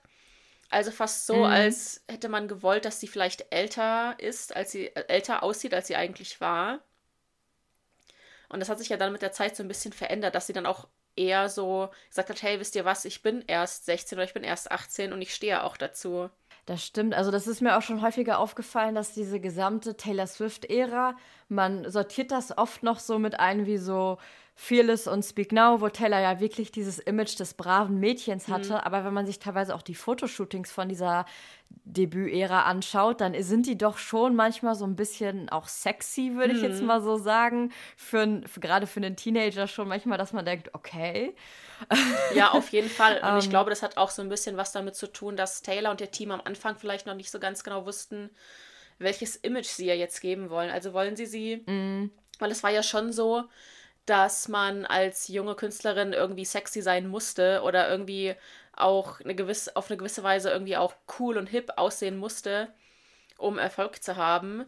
Ich weiß jetzt nicht genau, wie es in der Country-Szene im Allgemeinen war, aber wenn man bedenkt, dass es ja schon auch ähm, eher eine männerdominierte Szene, Musikszene ist, dann ergibt das durchaus Sinn. Und dass sie dann aber vielleicht auch später mit ihrem Team zusammen entschieden hat, wisst ihr was, nee, wir gehen jetzt eher einen anderen Weg und gehen noch eher in dieses Mädchenhafte. Ja, und es waren halt auch einfach äh, die Anfang 2000er und Taylor war ein Teenager in den Anfang 2000ern, wo Leute wie Britney Spears oder Christina Aguilera die Popstars der Stunde waren, die ja auch total mit diesem sexy Image gearbeitet haben. Und ich finde aber irgendwie äh, total schön, dass ähm, ja, aus diesem, diese geglätteten Haare und diese, also ich würde jetzt mal sagen, sie schaut da schon so ein bisschen arrogant und zickig oder so ein bisschen Regina George von Mean Girls mäßig in diesem Video, dass sich daraus trotzdem dann Taylor einfach entwickelt hat, dieses Mädchen mit den Locken und den Blumenkleidern, dass sie dann doch gemerkt hat, das ist meine Richtung. Ich muss jetzt gar nicht auf diese sexy Schiene gehen, sondern ich bleibe einfach bei dem, was mir gefällt und das sind ja Prinzessinnenkleider und Locken. Ja, ich glaube, das kennt auch wahrscheinlich jedes, jede junge Frau oder jede Frau im Allgemeinen von sich selbst, dass man mit 16 denkt, ich bin jetzt schon erwachsen und ich muss mich viel älter schminken und viel älter anziehen, als ich eigentlich bin, um mhm. ernst genommen zu werden. Und dann wird man aber irgendwann 25 und denkt sich, ich bin, ich war noch nie kindlicher als jetzt so gefühlt. Ja. Und ich glaube, genau. das hat man genau. bei Taylor auch total gemerkt. Und es gibt noch eine Szene in dem Video, ähm, in der Taylor in so einem Rosenmeer liegt, was ich auch geliebt ja. habe. Also mega schön, wie sie da so liegt und mit diesen Blumen umherwirft. Also ich glaube, Taylor hat, das ist ja auch ein Video, was jetzt keine Storyline hat, Ähnlich wie jetzt zum Beispiel auch Lavender Haze. Also es ist ja so ein bisschen so die Vorgeschichte zu Lavender Haze, weil es eben auch nur sehr viele ästhetische mhm. Szenen sind, die so die Vibes von dem Song einfach auch aufnehmen. Genau. Und diese Rosen, das sind ja, glaube ich, so ganz viele orangefarbene Rosen. Ähm, da gibt es auch noch mal zwei Fakten zu. Einmal aus diesen Bildern oder aus dieser Zeit ist, glaube ich, auch das, äh, wie, das Bild von ähm, das Coverbild von Beautiful Eyes entstanden. Da sitzt sie auch in so einem orangenen Rosenmeer sozusagen.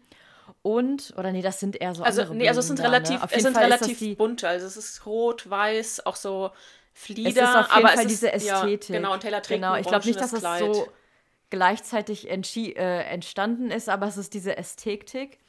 Und diese Rosen wurden ja auch, ich, war das während der Reputation-Ära, ähm, wenn man eine Bestellung im Store gemacht hat, dass teilweise diese Rosen da noch mit beigelegt ja, wurden. Ja, stimmt, stimmt. Da gab es so eine Zeit, da hat man dann die Originalrosen aus diesem Musikvideo dazu bekommen, was für mich schon mal krass ist, dass man die überhaupt irgendwie aufgehoben ja. hat. Ich weiß, deswegen weiß ich jetzt nicht, ob das auch wirklich die Rosen waren oder nicht.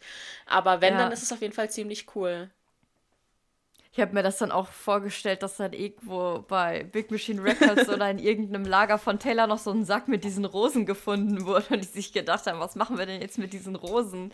Ja, es gab doch auch ähm, diese Kristalle, äh, aus dem Look What You Made Me Do Video, aus dieser Badewanne. Ja, aus der Badewanne, ja. Aber ich glaube, wenn du auch so berühmt Aber da was Ja, wenn du so berühmt bist, dann musst du eigentlich alles aufheben, weil du doch auch irgend, aus mhm. allem irgendwie noch Profit schlagen kannst. Es gab doch diese eine Streamerin, die ihr Badewasser verkauft hat an ihre Fans. Also. ja, vielleicht kommt bald der Schnee aus dem Back to December Video noch einmal. Und die Secret Message äh, für den Song ist übrigens Live in Love. Ja, ein wunderschöner ähm, Wandtattoo-Spruch. auf jeden Fall. So, das kann man, glaube ich, auch ganz gut bei TK Maxx so auf dieser Schilderabteilung, glaube ich, ganz gut finden. So neben, so neben, wir sind eine Familie oder Weinmam oder sowas. Ja, genau. So, dann kommen wir zu Song Nummer 12. Das ist dann der erste Song auf der Extended oder Deluxe-Version von dem Album Taylor Swift. Und der erschien auch auf der Beautiful Eyes EP. Das ist I'm Only Me When I'm With You. Geschrieben wird der Song von Taylor, Robert Ellis Oral und da haben wir wieder Angelo Petragila, Petra, Petragila im Jahr 2004. genau, und in dem Song geht es eben um Taylors Freundschaft zu Abigail, aber auch ähm, über die Beziehung mit ihrer Familie. Und sie singt eben darüber, dass sie sich auch manchmal streiten, dass sie die teilweise äh, crazy driven, wenn man das so sagen will. Aber dass es immer darauf wieder zurückläuft, dass sie singt ja auch I don't wanna live without you, I'm only me when I'm with you. Also, dass sie sagt, dass sie ohne diese Menschen gar nicht leben könnte und dass sie nur um sie herum wirklich sie selbst sein kann. Genau, und das ist, äh, es wurde ja 2004 geschrieben. Das war so die Zeit, wo Taylor auch schon anfing, sich mit äh, ja, Record-Labels äh, zu verbinden oder im Kontakt zu stehen.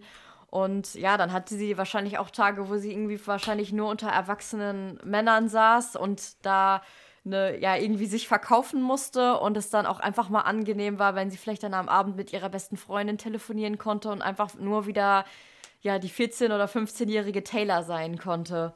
Genau, und das es gibt auch ein Musikvideo dazu. Und es sind aber so selbst gefilmte Home-Videos, die sie mit ihren Freunden und ihrer Familie oder auch mit ihrer Band auf Tour gefilmt hat. Und die wurden eben so Vlog-Style-mäßig in diesem Video zusammengefügt. Ja, das ist auch total schön, einfach zu sehen, wie Taylor dann mit ihren Freunden und Familie und mit dem Bandmembers einfach nur Spaß hat. Und da habe ich manchmal das Gefühl, dass äh, unter den neueren Fans vielleicht auch noch gar nicht so bekannt ist, also an dieser Masse an Content, die wir über Taylor haben, dass Taylor früher, so 2007 bis 10, äh, auch wirklich öfters mal Vlogs auf YouTube hochgeladen hat, die sie selbst geschnitten hat, wo wir sie dann irgendwie ja auf der Tour begleiten oder Backstage oder irgendwie in anderen Ländern, dass sie mal irgendwie einen Asia-Vlog zur Speak Now Tour oder so hochgeladen hat. Deshalb schaut mal in den Tiefen von Taylor Swifts YouTube-Account, da sind diese ganzen Videos die teilweise auch total lustig sind und man sich da auch richtig verbunden dann mit Taylor fühlt. Und ich habe mich dann als Kind auch so ein bisschen so gefühlt, als würde ich auch irgendwie dazugehören. Ja, total. Ich, ich, ich, vermisse habe. auch diese Art von Videos von dir total. Ich kann auch verstehen, warum mhm. sie die jetzt nicht mehr macht oder auch nicht mehr machen kann. Aber da, ich glaube, dadurch hat sich Taylor auch für viele Fans so normal angefühlt, weil sie eben mhm auch nicht versucht hat, irgendwie total cool oder so in, den, in diesen Videos zu wirken, sondern sie war einfach sie selbst und war auch so ein bisschen goofy drauf, sage ich jetzt mal. Ja. Und einen lustigen Fakt, den ich zu diesem Song habe, ist, dass der, ich kannte den, als ich Taylor-Fan geworden bin, erstmal nicht, weil ich nur diese Standardversion von Taylor Swift hatte. Und dann habe ich mir einmal für die Wii ähm, so ein Popstar Sing It oder sowas gekauft. Und da waren halt dann hauptsächlich so Disney Channel Songs drauf. Von Miley, von Demi Lovato, Selena Gomez, Vanessa Hudgens, High School Musical, sowas alles. Und es war Change von Fearless drauf. Was schon mal eine relativ random Choice war, fand ich. Und I'm Only Me When I'm With You. Und ich weiß mal so, hä? Was ist denn das für ein Lied? Das kenne ich ja noch gar nicht. Und da habe ich das immer richtig, Alex, richtig gerne gesungen. Leben gelebt. ging mir genauso. Echt? Ich hatte halt auch immer dieses Singstar und so. Und irgendwann gab es ja dieses Sing It. Mhm. Und auf dem Cover waren, ich glaube, Miley, Demi, die Jonas mhm. Brothers und Taylor war auch ja, auf dem Cover. Ja, genau da. Und ich so, oh mein Gott, Taylor ist da auch bei. Und ich war dann irgendwie so sicher, dass da Love Story drauf sein wird. Und vielleicht You Belong With Me, aber da war es halt Change und I'm Only Me When I'm With You, was ich zu dem Zeitpunkt auch noch nicht kannte. Weil man muss sich halt auch vorstellen, es gab früher kein Spotify du hast die irgendwie entweder, ja, die CD gab es ja auch erst ab 2008 in den, ja. ja. international zu kaufen. Deshalb hat man sich auf YouTube einfach alles irgendwie so zusammengesucht oder was einem da so vorgeschlagen wurde, hat man gehört.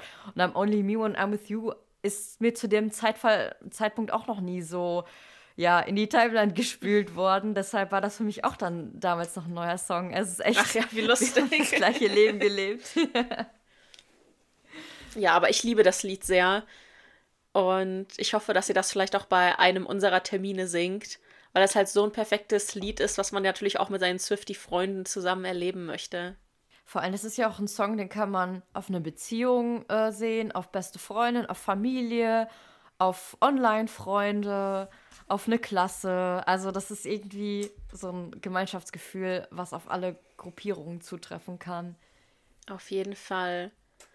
Und das nächste Lied, nämlich Track Nummer 13, ist Invisible.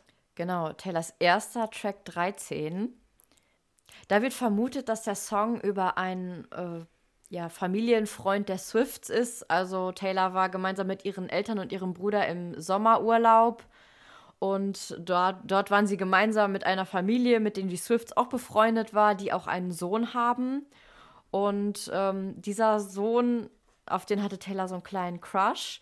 Ähm, aber und das, ja, deshalb hat sie ihn immer beobachtet und hatte ein Auge auf ihn und hat gemerkt, hm, dieser Junge hat wohl auch einen Crush, aber nicht auf Taylor, sondern auf ein anderes Mädchen. Aber dieses Mädchen hat ihn genauso wenig bemerkt, wie er Taylor bemerkt hat. Also beide waren in diesem Fall dann unsichtbar. Genau, und laut Taylor ist es auch einer ihrer persönlichen Lieblingssongs von dem Album. Und sie hat ihn auch noch nicht so oft live performt. Allerdings kann ich mich noch ganz gut daran erinnern, dass sie den Song bei der Reputation Tour in Florida damals 2018 gespielt hat. Und zwar gab es damals ja noch diese Meet and Greets vor und nach der Show. Und die Fans, die Taylor vor der Show treffen durften, hatten ja auch die Möglichkeit, ihr einen Wunsch zu äußern, also welchen Song sie dann gerne hören würden. Und ein Junge oder ein junger Mann hat ihr damals erzählt, dass ihr der Song Invisible damals sehr bei seinem Coming Out geholfen hat, weil er sich eben auch invisible gefühlt hat, weil er eben seine wahre Liebe praktisch nicht äh, nach außen zeigen durfte. Und dann hat Taylor diesen Song eben auch performt, was auch eine richtig schöne Geschichte ist. Ja, das ist total schön. Das ist auch richtig schön, dass Taylor da auf die Wünsche eingegangen ist und dann auch noch so einen schönen Moment für ihn dann da kreiert hat. Auf jeden Fall. Und das vermisse ich auch so ein bisschen. Wie gesagt, auch, wir haben ja schon öfters erwähnt, dass man, dass es bei der Eras Tour unmöglich gewesen wäre für Taylor-Fans davor oder auch danach zu treffen. Mm. Aber es war immer so cool, wenn du dann am nächsten Morgen aufgewacht bist und dann dir erstmal die Stories von den Leuten durchgelesen hast, die Taylor treffen durften und die dann erzählt haben, wie, wie sie sie umarmt haben und so und dass sie ihr irgendwie für so viel gedankt haben und dass Taylor teilweise aber auch eine lustige Anekdote oder sowas erzählt hat. Genau. Und ich weiß zum Beispiel auch bei der Reputation Tour in Dublin, wir sind jetzt eigentlich gerade beim Debütalbum, aber egal, da ähm, hat sogar ähm, zwei, also da haben zwei deutsche Swifties Taylor auch vor der Show getroffen und sich dann How You Get the Girl als äh, Surprise-Song gewünscht. Und dieser Song wurde dann sogar gespielt. Also da hat Taylor dann sogar den ja, Wunschsong von einem, von einem deutschen Fan oder von einem deutschen Swifty dann in Dublin gespielt. Das finde ich auch total schön. Es gab doch auch jemanden, es hat sich, ich glaube, es hat sich doch jemand Girl at Home gewünscht und da meinte Taylor so, nee, irgendwie das Lied mag keiner oder ich mag es auch nicht oder irgendwie sowas. Oder jemand, irgendwas war dann doch da, dass sich irgendwer ein Lied gewünscht hat und Taylor meinte, sorry, das kann ich nicht spielen. Oder Better Than Revenge vielleicht. Irgendwas war da doch. Krass, ja. Ich verstehe das, diesen Girl at Home Slander nicht. Aber da gibt es auch noch ein paar Fakten zu und da kommen wir dann in der Red TV-Folge drauf. Ich wollte noch zu Invisible sagen, dass ich irgendwie dieses Konzept ganz schön finde von so, du bist unsichtbar und ich bin unsichtbar. Also wir werden beide von Menschen ignoriert und das können wir doch einfach so leicht brechen, indem wir einfach zusammen, also indem wir uns doch einfach zusammentun. Dann ist auch keiner mehr unsichtbar, aber dazu ist es leider nicht gekommen. Aber es ist wahrscheinlich auch eine Situation, die wir alle mal durchgemacht haben. Ja, und das ist ja auch wieder so ein bisschen ähnlich wie die Story zu Tie Together with a Smile. Also man selber himmelt vielleicht eine Person total an und denkt sich, das ist doch der perfekteste Mensch der Welt und jeder möchte doch mit dieser Person zusammen sein. Und dann stellt sich aber heraus, dass die Person selber sich genauso fühlt und genauso denkt, hey, ich himmle gerade eine Person an, die mich gar nicht kennt oder die mich gar nicht das sieht. Das ist auch so ein bisschen so wie dieser ja, typische Rom-Com-Trope, dass da irgendwie so ein uncooles Mädchen ja. ist, das so auf so einen coolen Jungen steht. Der steht aber auf irgendwie die, das It-Girl von der Schule. Also das ist ja so eine richtig bekannte Trope auch. Okay, Song 14 ist A Perfectly Good Heart. Das hat Taylor mit Tori Burgess und Brad James im Alter von 14 Jahren geschrieben. Und ja, das ist so der Song darüber, wenn man das erste Mal Herzschmerz verspürt. Genau, und sie hat das Lied 2003 schon geschrieben und auch 2003 dann aufgenommen. Und es ist eben ein total trauriges Lied. Und Taylor war es aber sehr wichtig, das Lied trotzdem aufs Album zu packen, weil es so unschuldig ist. Mhm. Und auch dieses Gefühl, zum ersten Mal das Herz gebrochen zu bekommen und auch nicht zu verstehen, warum würde das dann jemand machen? Warum würde jemand so ein Perfectly Good Heart brechen? Ja, und wenn man so in der ersten Beziehung oder wenn man so den ersten Crush hat, dann weiß man ja noch gar nicht so genau, was man irgendwie machen muss. Man weiß noch gar nicht, wie man mit bestimmten Sachen umgehen muss. Es ist einfach total unschuldig, man ist naiv, man vertraut der anderen Person sofort zu 100 Prozent. Und es ist ja auch eh so eine und so wenn man eine Phase, in der man sehr viel fühlt. Also am Anfang der Pubertät oder in den Teenagerjahren, ja, da fühlt sich das natürlich alles noch mal intensiver an. Und wenn du dieses Gefühl eines Herzschmerzes noch nie vorher hattest, dann verstehst du das auch einfach noch gar nicht richtig. Genau, und das ist auch das letzte Lied, was sich auf der Deluxe Edition von Taylor Swift befindet. Ich glaube, es ist aber auch ein Lied, was, weil es eben auf der Deluxe Edition ist, auch total oft vergessen wird. Ich glaube, Invisible und I'm Only Me When I'm With You sind so die einzigen Lieder, die so richtig bekannt sind im Fandom. Ja, ich ähm, habe auch halt schon häufiger mal gesehen und muss mich da leider auch mit selber einbeschließen, dass wenn gefragt wurde, was ist Taylors schlechtester Song, öfters auch mal die Antwort A Perfectly Good Heart kommt. Was ich aber auch ein bisschen fies finde, wenn man bedenkt, dass Taylor 14 war, als sie diesen Song geschrieben hat und keiner von uns diesen Song mit 14 hätte schreiben können, sind wir mal ganz ehrlich. wir haben aber noch einen weiteren Song und zwar I Had Question Mark. Dieser Song erschien jetzt nicht auf irgendeiner physischen Version von dem Album Taylor Swift, sondern war in der Best Buy-Version als digitaler Download nochmal dabei. Das war so eine, ja, nochmal so eine Special Edition von äh, dem Album, das man in dem US-Store Best Buy kaufen konnte. Und da war dann halt nochmal der Download-Link für I Had Question Mark dabei. Und auf der. Bu also so ein bisschen es ist so ein bisschen so wie jetzt diese Midnights. Ja, genau. Irgendwie Till the Dawn Edition oder so. Genau. Also Taylor hat schon früh mit sowas angefangen. Ja, genau. Und auf Beautiful Eyes auf der EP war der Song auch nochmal drauf. Und wie du es auch gerade schon erwähnt hast, Taylor hat das damals auch so begründet, dass zu dem Zeitpunkt ja die Taylor Swift-Ära sich auch schon so ein bisschen den Ende geneigt hat und Taylor schon sehr stark an Fearless gearbeitet hat, aber nochmal so ein kleines Dankeschön an ihre Fans rausgeben wollte. Einmal mit dem Song, aber auch mit der EP Beautiful Eyes, dass die die Wartezeit dann auch nochmal so ein bisschen mit neuem Material verbringen können, bis Fearless dann rauskommt. Genau, und Taylor hat den Song auch schon 2003 geschrieben, als sie 13 Jahre alt war. Und dementsprechend konnte man den Song auch schon auf diesen Demo-CDs hören, die Taylor damals an die Plattenlabels in Nashville verteilt hat. Genau, in dem Song geht es darum, dass man in einer Beziehung ist. Also in dem Fall ist es dann ja auch noch eine, ja, Beziehung in der frühen Jugend, ähm, die dann ja jetzt, jetzt auch nicht wahrscheinlich so ernst ist, aber ähm, wo Taylor dann in diesem Moment überhaupt nicht damit gerechnet hätte, dass der Freund dann auf einmal Schluss machen könnte, obwohl sie da jetzt gar nicht die Anzeichen für bemerkt hat und sie dann ziemlich sauer darüber war, dass äh, der Freund mit ihr Schluss gemacht hat. Genau, sie hat es eben gar nicht verstanden und sie weiß auch gar nicht, wie man eben liebt und deswegen heißt das Lied da eben I Heart Question Mark, weil sie einfach verwirrt ist. Genau. Und da gibt es auch wieder einen typisch Taylor-Fakt. Und zwar hat sie ja damals auch gemodelt für die Marke Abercrombie. Und in diesen Fotos sieht man teilweise auch, dass sie auf ihren Handrücken mit Filzstift I Heart Question Mark, also I und dann ein Herz und dann Fragezeichen geschrieben hat. Und das ist ja auch so typisch Taylor. Also wir kennen die 13 auf ihrem Handrücken, wir kennen die Arm-Lyrics, die sie während der Speak Now Tour hatte. Und während der Debütära hat sie sich auch immer ein kleines Herz auf den Fuß gemalt, wo es auch einen Fun-Fact gibt, dass sie das eigentlich damals auch als Tattoo haben wollte.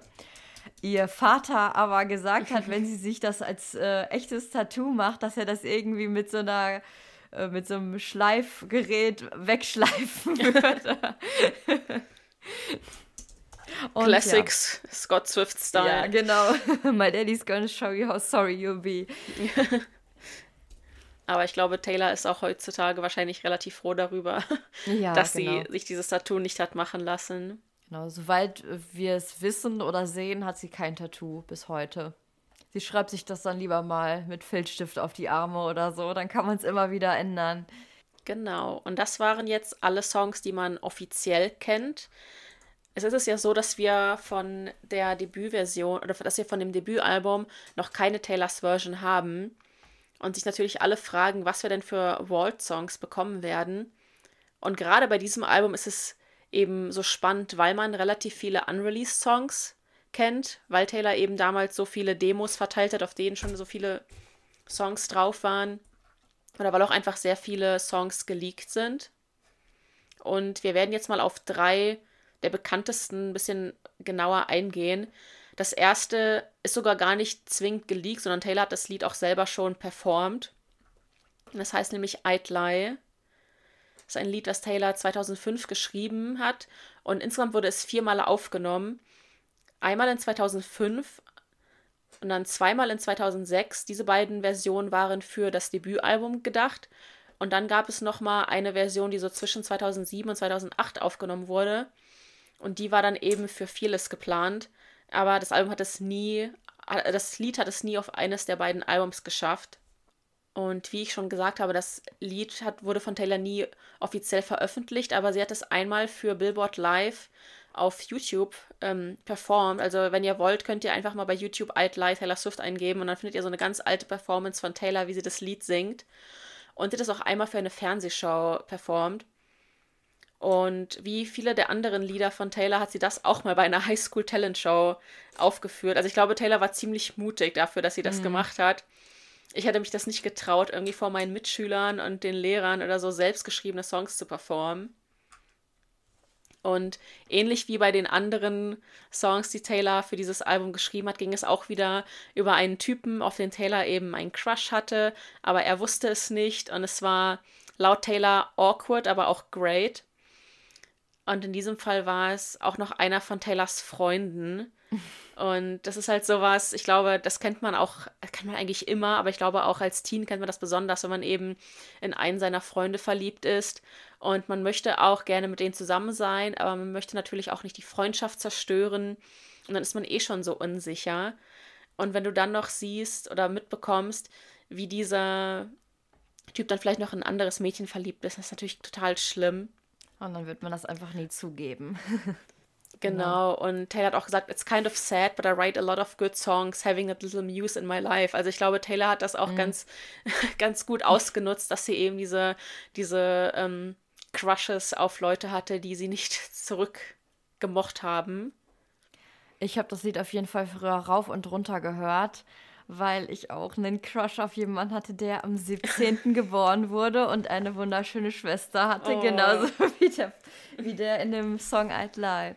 Also ich habe es richtig Ich geliebt. wusste, ich, ja, ich wusste lange Zeit auch gar nicht, dass es gar kein offizielles Lied war, weil ich eben diese YouTube-Performance mhm. so kannte und so oft geguckt habe. Genau. Und oftmals, es, und es gab auch mal das Gerücht, dass I'd Lie auf dieser Best Buy-Version von, von dem Debütalbum drauf war.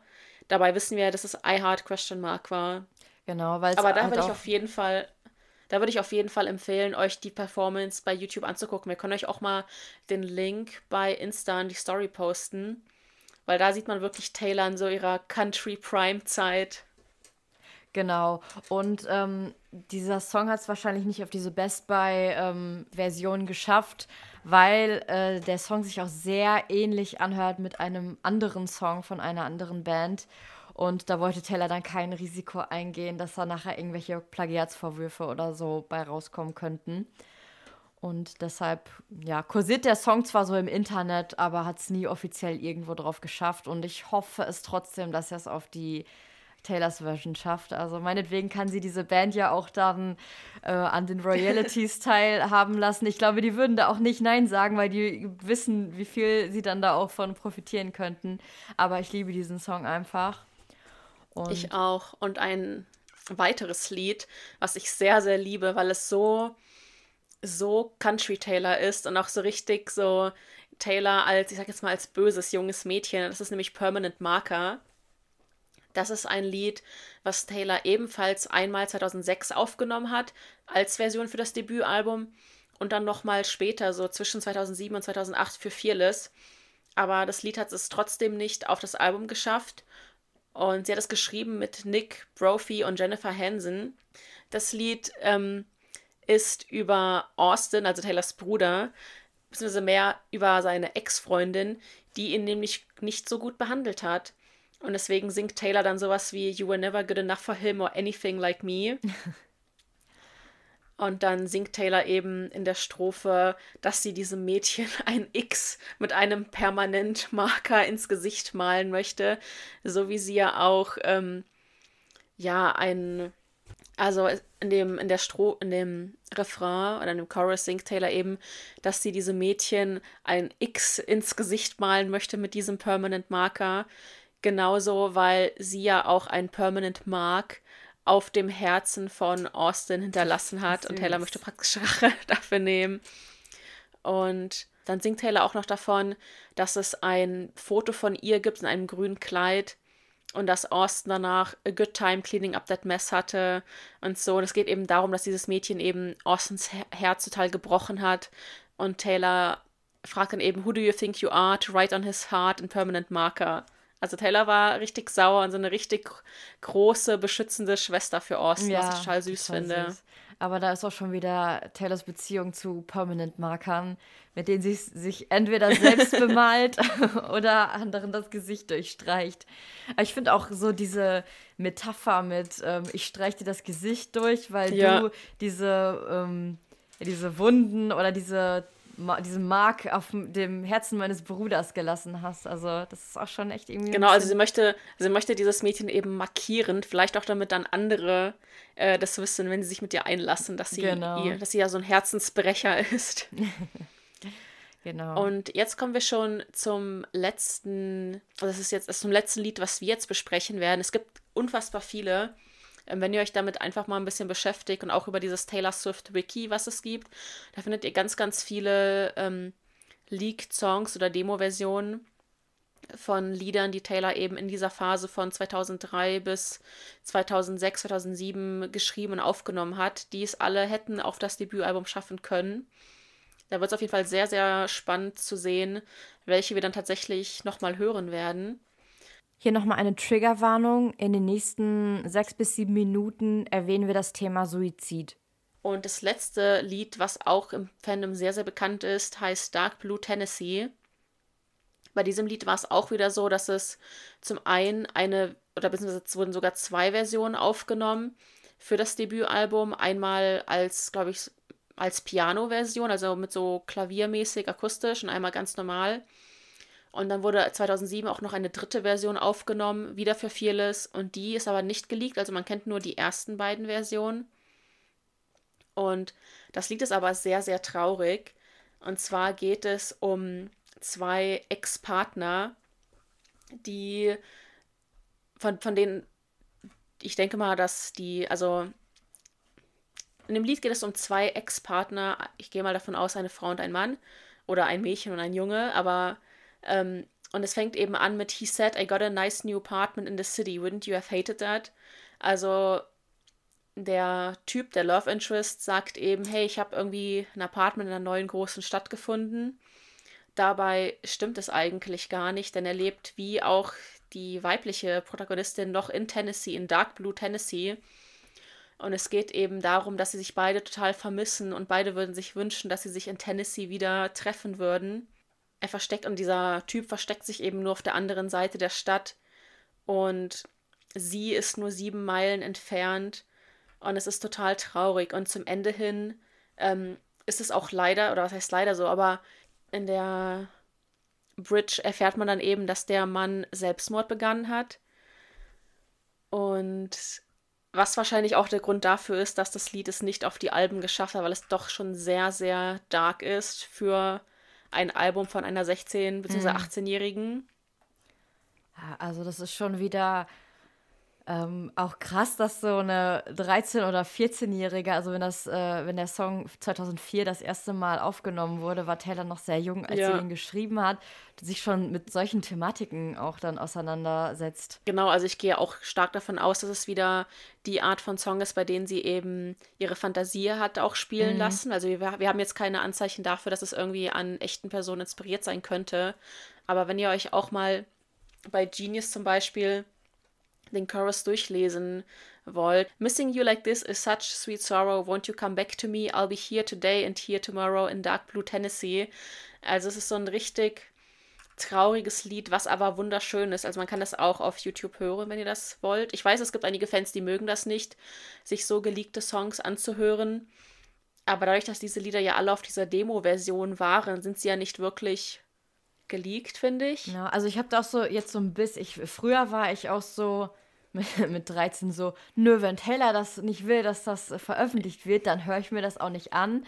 Aber jetzt habe ich da auch so ein bisschen anderes Verständnis für, dass äh, Taylor da wahrscheinlich auch manchmal was veröffentlicht hätte, aber dass da ja auch immer irgendwie Aufwand und Geld hintersteckt, jedes Lied zu veröffentlichen und manche es dann halt einfach nicht geschafft haben. Und ich würde mir jetzt auch keine Leaks von, keine Ahnung, ähm, Midnights anhören, weil die dann ja wirklich nicht raus sollen oder ähm, zumindest nicht irgendwie groß im Internet verteilen.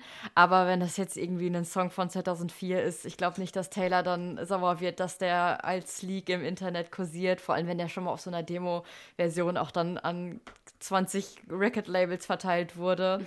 Dann ist es ja auch irgendwo veröffentlicht indirekt. Ja, und solange jetzt niemand diese Songs verkauft und dann irgendwie einen Profit daraus schlägt, ist genau. es doch auch nicht so schlimm. Man muss halt natürlich wissen, dass sie diese Songs geschrieben hat, als sie noch sehr, sehr jung war. Also was man jetzt nicht tun sollte, ist, dass man sich die jetzt anhört und sagt, boah, die sind ja richtig schlecht. Ja, klar, also Weil, also das ist total dumm. Vor allem, wenn es auch noch Demo-Versionen sind. Meistens sind die Qualitäten von diesen Leaks ja auch, ähm, oder ist die Qualität von diesen Leaks ja auch ja. so schlecht, dass es auch gar keinen Spaß macht, sich die anzuhören, aber es ist ja auch nicht so, dass es dafür aufbereitet wurde, dass es jetzt für uns im Stream verfügbar ist. Von daher darf man sich da nicht beschweren oder so. Genau, und wie gesagt, es gibt ganz, ganz viele Lieder, die eventuell noch auf der Vault, auf die, die, die noch als Vault-Songs herauskommen könnten.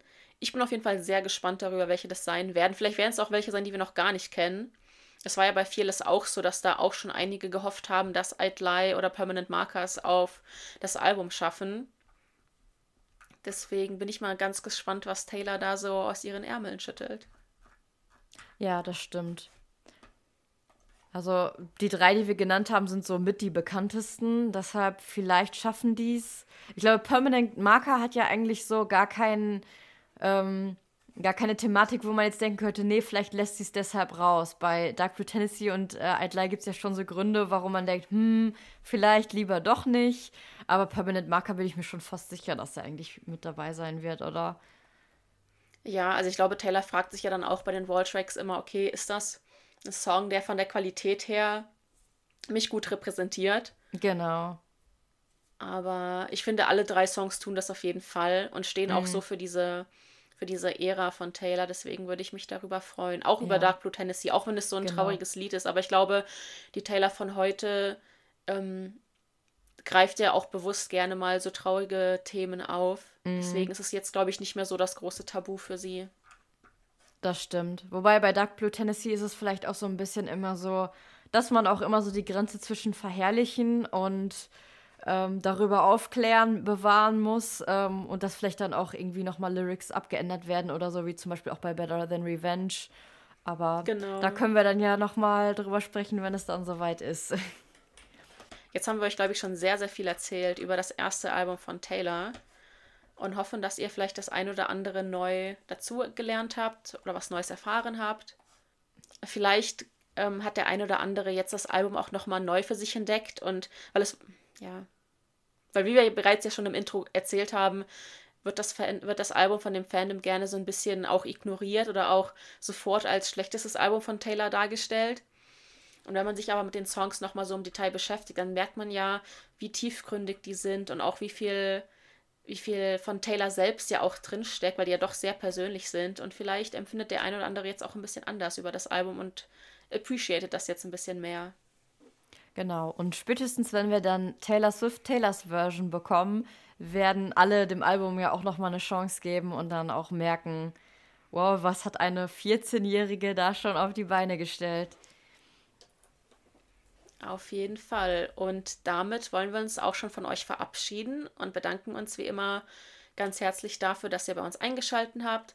Und vergesst nicht, uns die Frage der Woche zu beantworten. Uns würde es nämlich total interessieren, was denn euer Lieblingssong von diesem Album ist.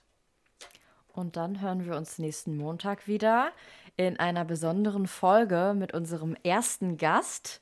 Also schaut doch mal bei uns auf Social Media vorbei, ob wir da vielleicht schon mal ein paar Hints droppen, wer das sein könnte. Und dann freuen wir uns auf euch, wünschen euch eine schöne Woche und sagen, bis dann. Bis Tschüss. dann. Tschüss.